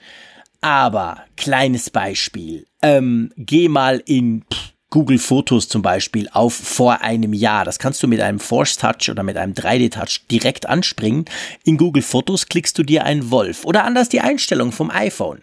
Ich klicke mal lange drauf und ich bin gleich bei meinen mobilen Daten. Zack. Da kann ich zum Beispiel Rooming gleich ausschalten. Sonst gehe ich auf Einstellungen, ähm, ich suche mobiles Netz, ich suche mobile Daten, ich klicke. Also da habe ich viel, viel länger als 3D-Touch. Also ich finde, das Problem ist tatsächlich, und das beschreibt ja der Waldemar, es kommt halt drauf an, wie man es implementiert. Wenn man natürlich quasi die erste Ebene einfach so, ja, komm, wir machen auch ein bisschen 3D-Touch vorne drauf aufs Icon und da bin ich eigentlich fast gleich schnell, wie wenn ich einfach die App aufmache und dort auf die erste Ebene klicke. Ja, aber manchmal kommt man halt schon damit kann man diverse Menüs oder diverse Navigationsschritte sparen, weil man direkt hin springen kann. Oder wie siehst du das? Hm, ja, also ich, ich würde auch ganz gerne noch zu beiden Zuschriften etwas sagen. Klar. Das, das eine ist bei Tobias, also ich sehe jetzt beim iPhone 10 nicht, wo da denn eigentlich 3D-Touch bei den Gesten die große Rolle spielt. Also sicherlich irgendwie bei ein oder andere, bei der ein oder anderen äh, Geste, aber im Großen und Ganzen die meisten Gesten sind ja tatsächlich ohne 3D-Touch gestaltet. Das heißt, das schließt sich, finde ich, nicht aus. Es ist eher eine Potenzialfrage. Man, man könnte noch viel mehr machen, wenn man 3D-Touch da auch noch mit mehr instrumentalisiert. Aber im Moment könnte man es eigentlich auch fast weglassen, ohne großen Schaden zu haben. Das, was er nämlich da anspricht, ist ja diese generelle 3D-Touch-Geste, die man ja auf allen ähm, iOS-Geräten hat, dass man eben dann diesen App-Switcher dann mit mhm. oben links dann nutzen kann. Das ist das eine. Und bei, bei Waldemar, ich bin da ein Stück weit bei ihm. Das Problem, was er beschreibt, äh, resultiert ja daher, dass 3D-Touch zum Beispiel auf dem iPad nicht existiert. Dass dementsprechend also dieser, dieses Angebot von 3D-Touch sich meistens oder fast immer darauf reduziert, etwas anzubieten, was anders auch einfach geht. Das ist ein zweiter Weg. Ja. Und das ist eben, also kein Entwickler kann ja eigentlich dahergehen und kann sagen, ich mache nur für 3D-Touch das einfach, wenn er zum Beispiel auch auf dem iPad unterwegs ist. Und das gleiche ist auf dem iPhone. Nicht jedes iPhone beherrscht 3D-Touch, weil zum Beispiel das SE es nicht kann. Und das finde ich ist so ein Hemmnis. Also ich glaube, der Gebrauch von 3D-Touch wäre besser, A, wenn es sichtbarer wäre, am B, aber vor allem, wenn es durchweg durch die Bank verbreitet wäre, weil dann kann ich wirklich sagen, ich stütze mich jetzt alleine auf 3D-Touch und muss nicht mehr noch einen anderen konventionellen Weg anbieten. Ja, da bin ich ganz bei dir, klar. Ich meine, das wäre viel besser, wenn das überall gehen würde. Vor allem beim iPad. Das, das kritisieren wir ja seit der ersten Folge, dass wir sagen, hey, das ist schon schön, aber solange das so eine Nischengeschichte ist, nur bei bestimmten iPhones und eben vor allem nicht beim iPad, wie du sagst, da kann man dann natürlich nicht drauf gehen, muss auch andere Wege finden. Ich finde zwar im Prinzip macht das ja 3D-Touch nicht schlechter, aber es macht natürlich den Einsatz in Apps schlechter, dadurch weniger spannende Möglichkeiten, dadurch logischerweise auch weniger Nutzen. Ähm, ja, wir haben es ja letztes Mal diskutiert, wir wissen nicht, wo es hingeht, was Apple damit wirklich vorhat, ob sie es jetzt dann irgendwann mal global quasi versuchen, über ihre ganze Produktlinie auszurollen oder ob sie es dann vielleicht sogar tatsächlich wieder zurückziehen und sterben lassen irgendwo. Das werden wir sehen. Aber es ist schon so meistens, dass, da bin ich beim Waldemar wie auch bei dir, meistens sind diese, diese Touch-Möglichkeiten, diese, diese Zusatz, ich sag mal, diese, diese Zusatzmenüs doch recht simpel und bringen jetzt nicht den ganz großen Mehrwert. Übrigens, mein, mein Beispiel war natürlich nicht Google Fotos, sondern die, die Apple eigene Fotos-App. Google Fotos hat gar kein 3D-Touch. Also da kannst du lang drauf drücken, da löscht du höchstens die App, wenn du nicht aufpasst. Aber bei der eigenen Fotos-App von Apple kann man das machen und da hat man so die eine oder andere Möglichkeit, die jetzt aber auch nicht nicht, nicht anders geht. Wie gesagt, das muss ja beim iPad auch funktionieren. Also man sieht, der Status von 3D Touch, der ist so ein bisschen, ja, der ist so ein bisschen wackelig und der ist so ein bisschen unklar immer noch. Das haben diese zwei Zuschriften, finde ich, auch sehr schön dargestellt. Ich denke, wir machen kein neues Fass auf, weil es gibt wieder spannende, aber eben andere Themen dann. Ich würde sagen, wir belassen es dabei. Bist du da einverstanden? Ja, ich bin sehr einverstanden mit Blick auf die Hitze, die sich hier in meinem Studio mittlerweile angestaut hat. Ist bei mir genau gleich. Es ist jetzt 12 Uhr in der Nacht. Äh, gleich ist der Donnerstag, der Säufer, Entschuldigung, äh, Maria Himmelfahrttag. Äh, Christi und Himmelfahrt. ich hatte eigentlich auch gehofft, äh, Christi, immer, Quatsch, genau, Christi Himmelfahrt. Sorry. Bei uns heißt es einfach Auffahrt, ist viel einfacher. Hoch, zack, in der Banane, egal wer drin sitzt. Ähm, und vor allem, ich hatte eigentlich gehofft, es kommt ein Gewitter. Es war auch angekündigt. Ich dachte, vielleicht donnert es dann sogar draußen, vor allem wenn ich jetzt hier Gottes lästere. Aber bis jetzt ist es noch nicht der Fall und es ist tatsächlich auch so. Wie warm ist bei dir? Du hast doch sicher irgendein Gadget, das das anzeigt, jetzt hier so in deinem Studio? Äh, witzigerweise nicht. Also ich habe jetzt nur meine Apple Watch am Arm, die sagt mir Außentemperatur immer noch 20 Grad. Aber hier unterm Dach ist es doch jetzt durch das Aufheizen den ganzen Tag doch deutlich höher. Ich glaube 30 Grad sicherlich. Bei mir ist es ganz ähnlich. Ich habe auch kein, kein Gerät mehr übrigens, das ist tatsächlich so. Ähm, ich hätte jetzt improvisieren müssen. Äh, nee, ich weiß auch nicht, aber es ist auch heiß. Es tropft schon fast von der Decke. Und ich sehe schon meinen iMac gar nicht mehr so richtig, weil mir meine Brille die ganze Zeit beschlägt. Kein Witz. Äh, von dem her gesehen würde ich mal sagen, wir beenden das Ganze. War, war eine wirklich lange Folge. Ist schon fast so eine dieser Keynote-Folgen. Dabei gab es gar, ja doch, es gab eine Keynote von Apple, äh, von Google. Stimmt, hm, immerhin beinahe. Also ihr seht immer, wenn irgendeiner der ganz Wichtigen hinsteht und spannende Dinge berichtet, dann sind wir auch im Apfelfunk dabei und vor allem auch ein bisschen länger. Ich hoffe, ihr habt den Diskurs zu Apple oder die kleine Exkursion zu Google von Apple zu Google rüber ähm, auch ein bisschen geschätzt, weil uns das ja alle irgendwie auch betrifft. Ich bin gespannt und freue mich schon auf die nächsten Diskussionen, die wir mit euch führen können, aber natürlich vor allem, die ich mit dir führen kann, Malte. Ja, und ich wünsche dir morgen viel Spaß in der Hängematte beim Zuschauen von deinem Rasenmäher. Ich werde mal gucken, was ich noch mache, aber auf jeden Fall in einer Woche schalten wir uns wieder zusammen. Ich verstehe das nicht. Ah, habt ihr gehört? Sie ist sich beleidigt. Das war jetzt der Google Home Mini, der da gesagt hat, ich verstehe das nicht. Also auch der Assistent, obwohl er besser ist als Siri, versteht vieles nicht und vor allem hat er manchmal das Gefühl, er sei jetzt einfach auch mal dran. Drum halte ich ganz einfach die Klappe und sage wie immer Tschüss aus Bern. Ich, ich äh, dachte schon gerade, es wäre eine inhaltliche Bewertung deines Outros gewesen. oh. Nein, Quatsch. Es war wie immer ein Vergnügen mit dir, Jean-Claude, und es war auch ein Vergnügen, den Apfelfunk zu machen. Nächste Woche sind wir wieder pünktlich zugestellt da, zollfrei wie immer. Bis dann.